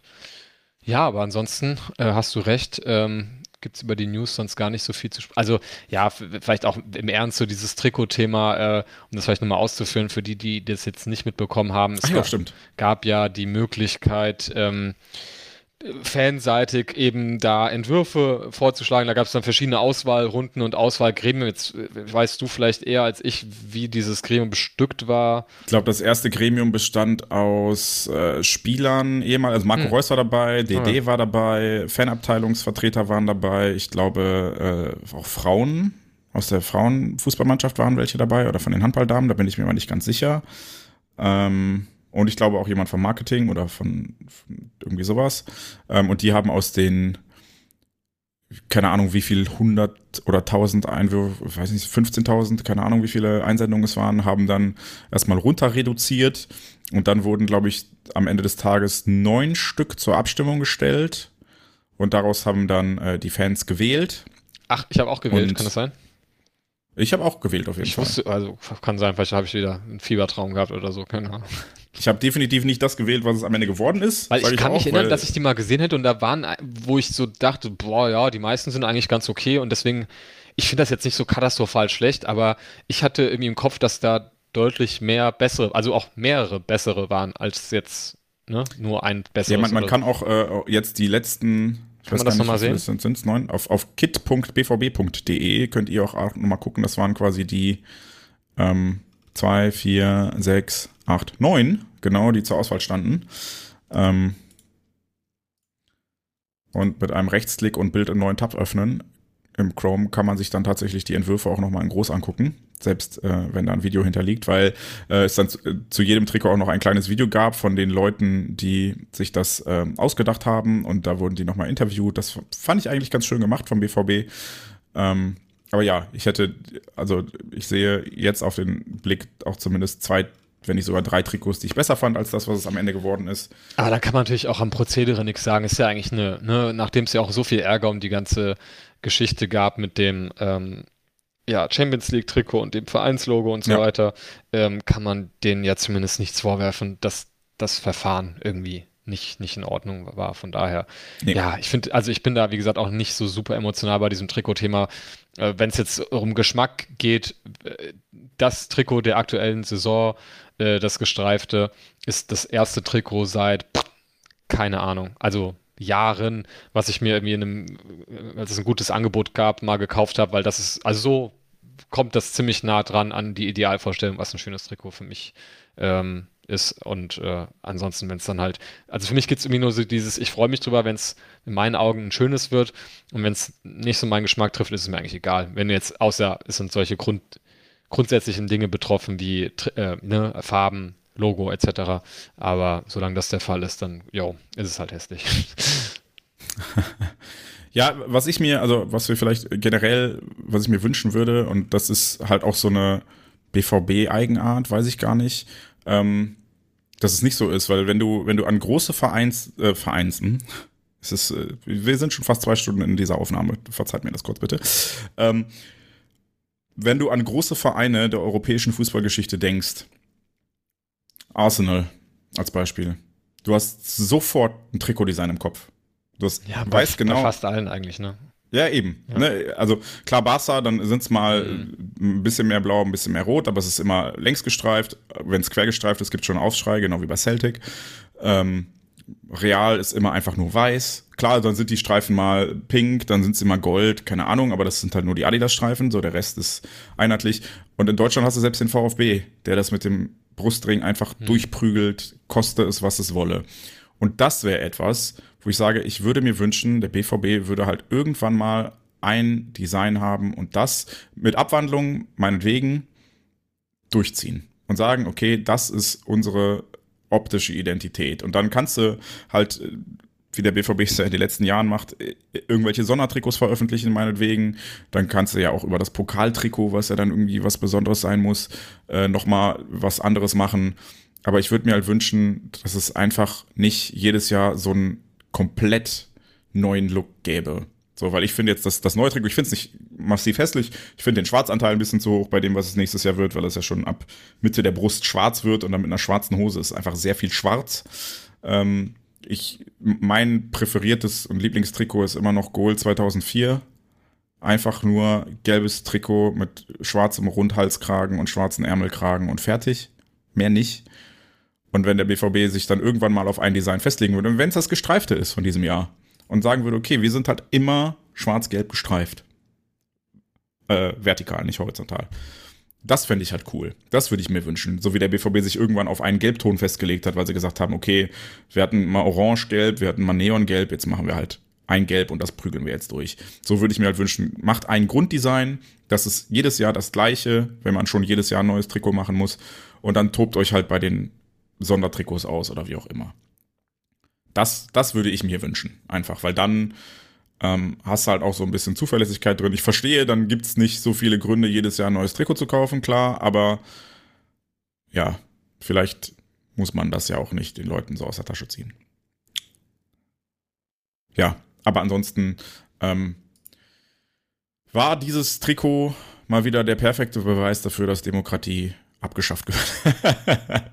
um das nochmal nüchtern zu formulieren, genau. um das nochmal ganz nüchtern zum Ende dieses Podcasts hier zu sagen. Demokratie gehört nein. Ähm, ja, und ich glaube, dann haben wir tatsächlich alle Themen besprochen. Wir wollten ja jetzt nicht unbedingt auf Gerüchte eingehen, aber dann könnten wir vielleicht noch einmal darüber reden, dass, dass äh, Hummels und Guerrero haben ja noch offene Vertragsangebote vorliegen. Und äh, da müsste es ja dann jetzt zeitnah irgendwann mal eine Entscheidung geben. Wenn du das äh, mit jeweils einem Satz beantworten kannst, was wünschst du dir in beiden Fällen? Im Umfang der Rollen, die sie jetzt zuletzt in der Rückrunde hatten, fände ich eine Verlängerung bei beiden okay. Mit auch entsprechend leistungsbezogener Vergütung, ja. Da schicke ich dir jetzt einfach das Handshake-Emoji bei WhatsApp quasi, weil so sehe ich es auch. Ich finde, Mats Hummels hat sich, habe ich auch im letzten Podcast schon gesagt, hat sich super eingebracht, spielt eine, also hat, trägt maßgeblich zum Erfolg dieser Mannschaft bei, indem er halt seine Rolle akzeptiert und von außen einwirkt. Und ähm, wenn man dann noch einen vierten Innenverteidiger dazu holt, ähm, dem er dann wirklich innerhalb des Jahres den Staffelstab endgültig übergeben kann, fände ich das genau richtig.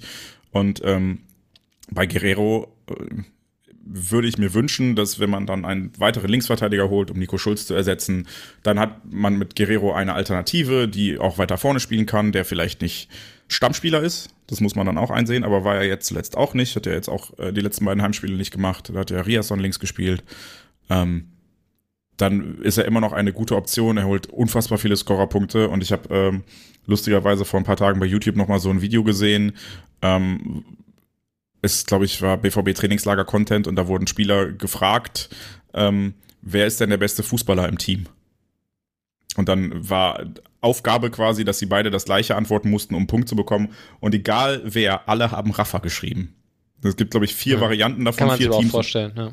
Ja, so, ne? Und das ist nun mal so. Also fußballerisch ist der, glaube ich, einfach, der, also nein, der Einzige, der nicht Rafa geschrieben hat, war Rafael Guerrero, weil er sich halt nicht selber aufschreiben wollte, aber äh, der hat dann Marco Reus geschrieben und sonst haben alle Rafa aufgeschrieben. Und ähm, ja, also ich, ich, ich sehe den Wert schon, ja aber ja, die sehen ihn jeden Tag. Und insofern, ähm, wenn er sich mit der Rolle anfreundet und wenn er dann weiß, er ist nicht mehr unumwoben gesetzt und den Konkurrenzkampf ab annimmt und sich dann vielleicht auch durchsetzt, gegen wen auch immer wir da jetzt als Alternative holen oder halt nicht, dann fände ich das gut, weil die Option zu haben schon mal ganz gesund wäre und ja, offensiv ist er halt tatsächlich einfach eine Wucht mit den Scorerpunkten, die er holt. Ja. Schön, dass wir da noch kurz drüber gesprochen haben. Ansonsten war es das, glaube ich, erstmal für den ähm, Moment. Wir haben schon über das Restprogramm gesprochen. Ich äh, fasse es nochmal kurz zusammen. Borussia Dortmund spielt am Sonntag 17.30 Uhr beim FC Augsburg, während der FC Bayern am Samstag um 18.30 Uhr zu Hause ähm, die Mannschaft von Marco Rose empfängt. Wie gesagt, Marco Rose, ich habe immer an dich geglaubt.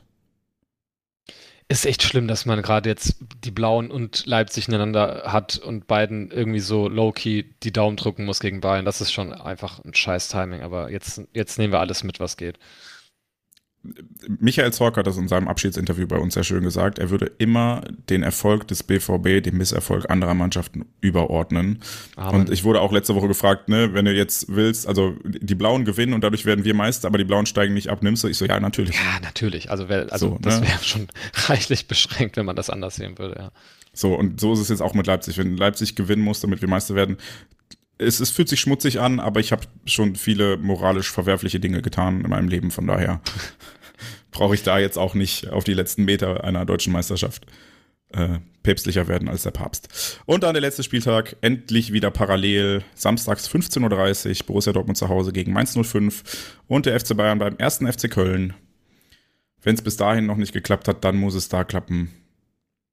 Steffen Baumgart, immer an dich geglaubt empfehlenswert an der Stelle. Äh, der FC hat doch auch so ein Format, wo sie, äh, ich weiß nicht, wie das heißt, FC Inside oder, oder also so äh, in dem Sinne, dass halt in der Kabine auch gefilmt wird und so weiter. Ähm, ich weiß nicht genau, wie das heißt. Äh, ich gucke gerade mal. Ähm, das heißt, ich habe es doch hier. 24-7 FC. FC, genau. Mhm. Ähm, und wenn ihr da mal schaut, ähm, das kann man auch nur, glaube ich, äh, wenn man so einen FC Köln TV-Account hat, glaube ich, das ist nicht frei verfügbar. Aber es gibt auf der Twitter-Seite des FC, äh, das war am 10.05., also vor einer knappen Woche, haben sie einen Trailer hochgeladen, wo ähm, ja, die, die, wie vielte Folge das ist, weiß ich jetzt nicht. Die Episode heißt Entscheidungen, wo die angeteasert wird. Und dort ähm, ist ein Auszug davon zu sehen, wie Hector in der Kabine halt äh, verkündet, dass er seine Karriere beenden wird. Und da ist dann noch die Ansprache, ähm, ich schätze, das wird vor dem Gladbach-Derby-Heimspiel gewesen sein von Baumgart, wie er einfach die Mannschaft anbrüllt und sagt, äh, die Stadt gehört uns, das Stadion gehört uns, wir sind der erste FC Köln. Also das hat mir, das hat vielleicht noch so einen kleinen Schubser mir gegeben bei dem, was ich vorhin sagte. Ich glaube, letztes Spiel Bayern in Köln, da geht was. Und dann, dann endet das wieder damit, dass Jonas Hector sagt, lass uns noch ein bisschen Spaß haben. Und ich hoffe, das ist mein Schlusswort, äh, dass der FC ähm, genau das tun wird und wir dann alle zusammen ein bisschen Spaß haben und es ein zweites, ja, Nürnberg-Heimspiel 2011 gibt mit etwas Schützen, mit etwas Schützenhilfe aus Köln. Das wäre doch mal was. Lass uns noch ein bisschen Spaß haben. Ist ein schönes Schlusswort, vor allen Dingen, wenn man daran denkt, wie du eben die Stimmung und die Euphorie und den Glauben beschworen hast und gesagt hast, ey, scheiß drauf, auch wenn es kacke gelaufen ist, lasst uns einfach dran glauben, bis, bis es nicht mehr geht und dann machen wir das jetzt einfach. Ähm, vielen Dank fürs Zuhören. Vielen Dank, dass du dabei warst, Georg, dass du äh, so ausführlich von der Podiumsdiskussion mit Aki Watzke und Axel, Alex, verdammt, Hellmann. Axel. Entschuldigung, Axel und Alex ist auch eine Kombination. Ja, mit ich Axel auch Hellmann. Zwischendurch äh, mal, bevor ich ihn angesprochen habe, nochmal nachgoogeln müssen. Vielen Dank auf jeden Fall, dass du davon berichtet hast. Und ähm, wir hören uns dann wahrscheinlich erst nach der Meisterschaftsentscheidung wieder. Ähm, dann werden wir sicherlich auch noch mal einen kleinen übergreifenden Saisonrückblick machen, ähm, vielleicht irgendwas Zeugnismäßiges oder sowas. Schreibt uns gerne, was ihr euch wünschen würdet. Ähm, dann können wir das aufbereiten. Dann haben wir hoffentlich alle auch ein bisschen mehr Zeit äh, und werden eine größere Runde als nur zu zweit. Aber gerade war es uns wichtiger, noch was zu veröffentlichen, bevor es in die entscheidenden zwei Partien geht. Und ähm, ja, wie Georg gesagt hat, lasst uns noch ein bisschen Spaß haben, beziehungsweise Jonas Hector gesagt hat. Und ähm, dann wird der BVB hoffentlich am 27. Mai, ist das nicht der Jahrestag des Champions League? Nee, das ist der 28. Mai. 28. Mai ist Jahrestag des Champions League Gewinns 1997. Können wir ja vielleicht reinfeiern. Ich wollte gerade sagen, ja. Machen wir den Sonntag. Auf jeden Fall. Vielen Dank fürs Zuhören, vielen Dank für deine Ausführungen, Georg. Und äh, danke dir ja. für die Moderation, die schönen Fragen. Sehr gerne. Und äh, ja, wir, wir müssen uns mal nochmal vor dem Heimspiel auf jeden Fall unter der Süd nochmal Glück wünschen und uns treffen. Und dann, dann schauen wir. wir das Ding. Machen wir. Deutscher Meister wird nur der BVB. Her BVB.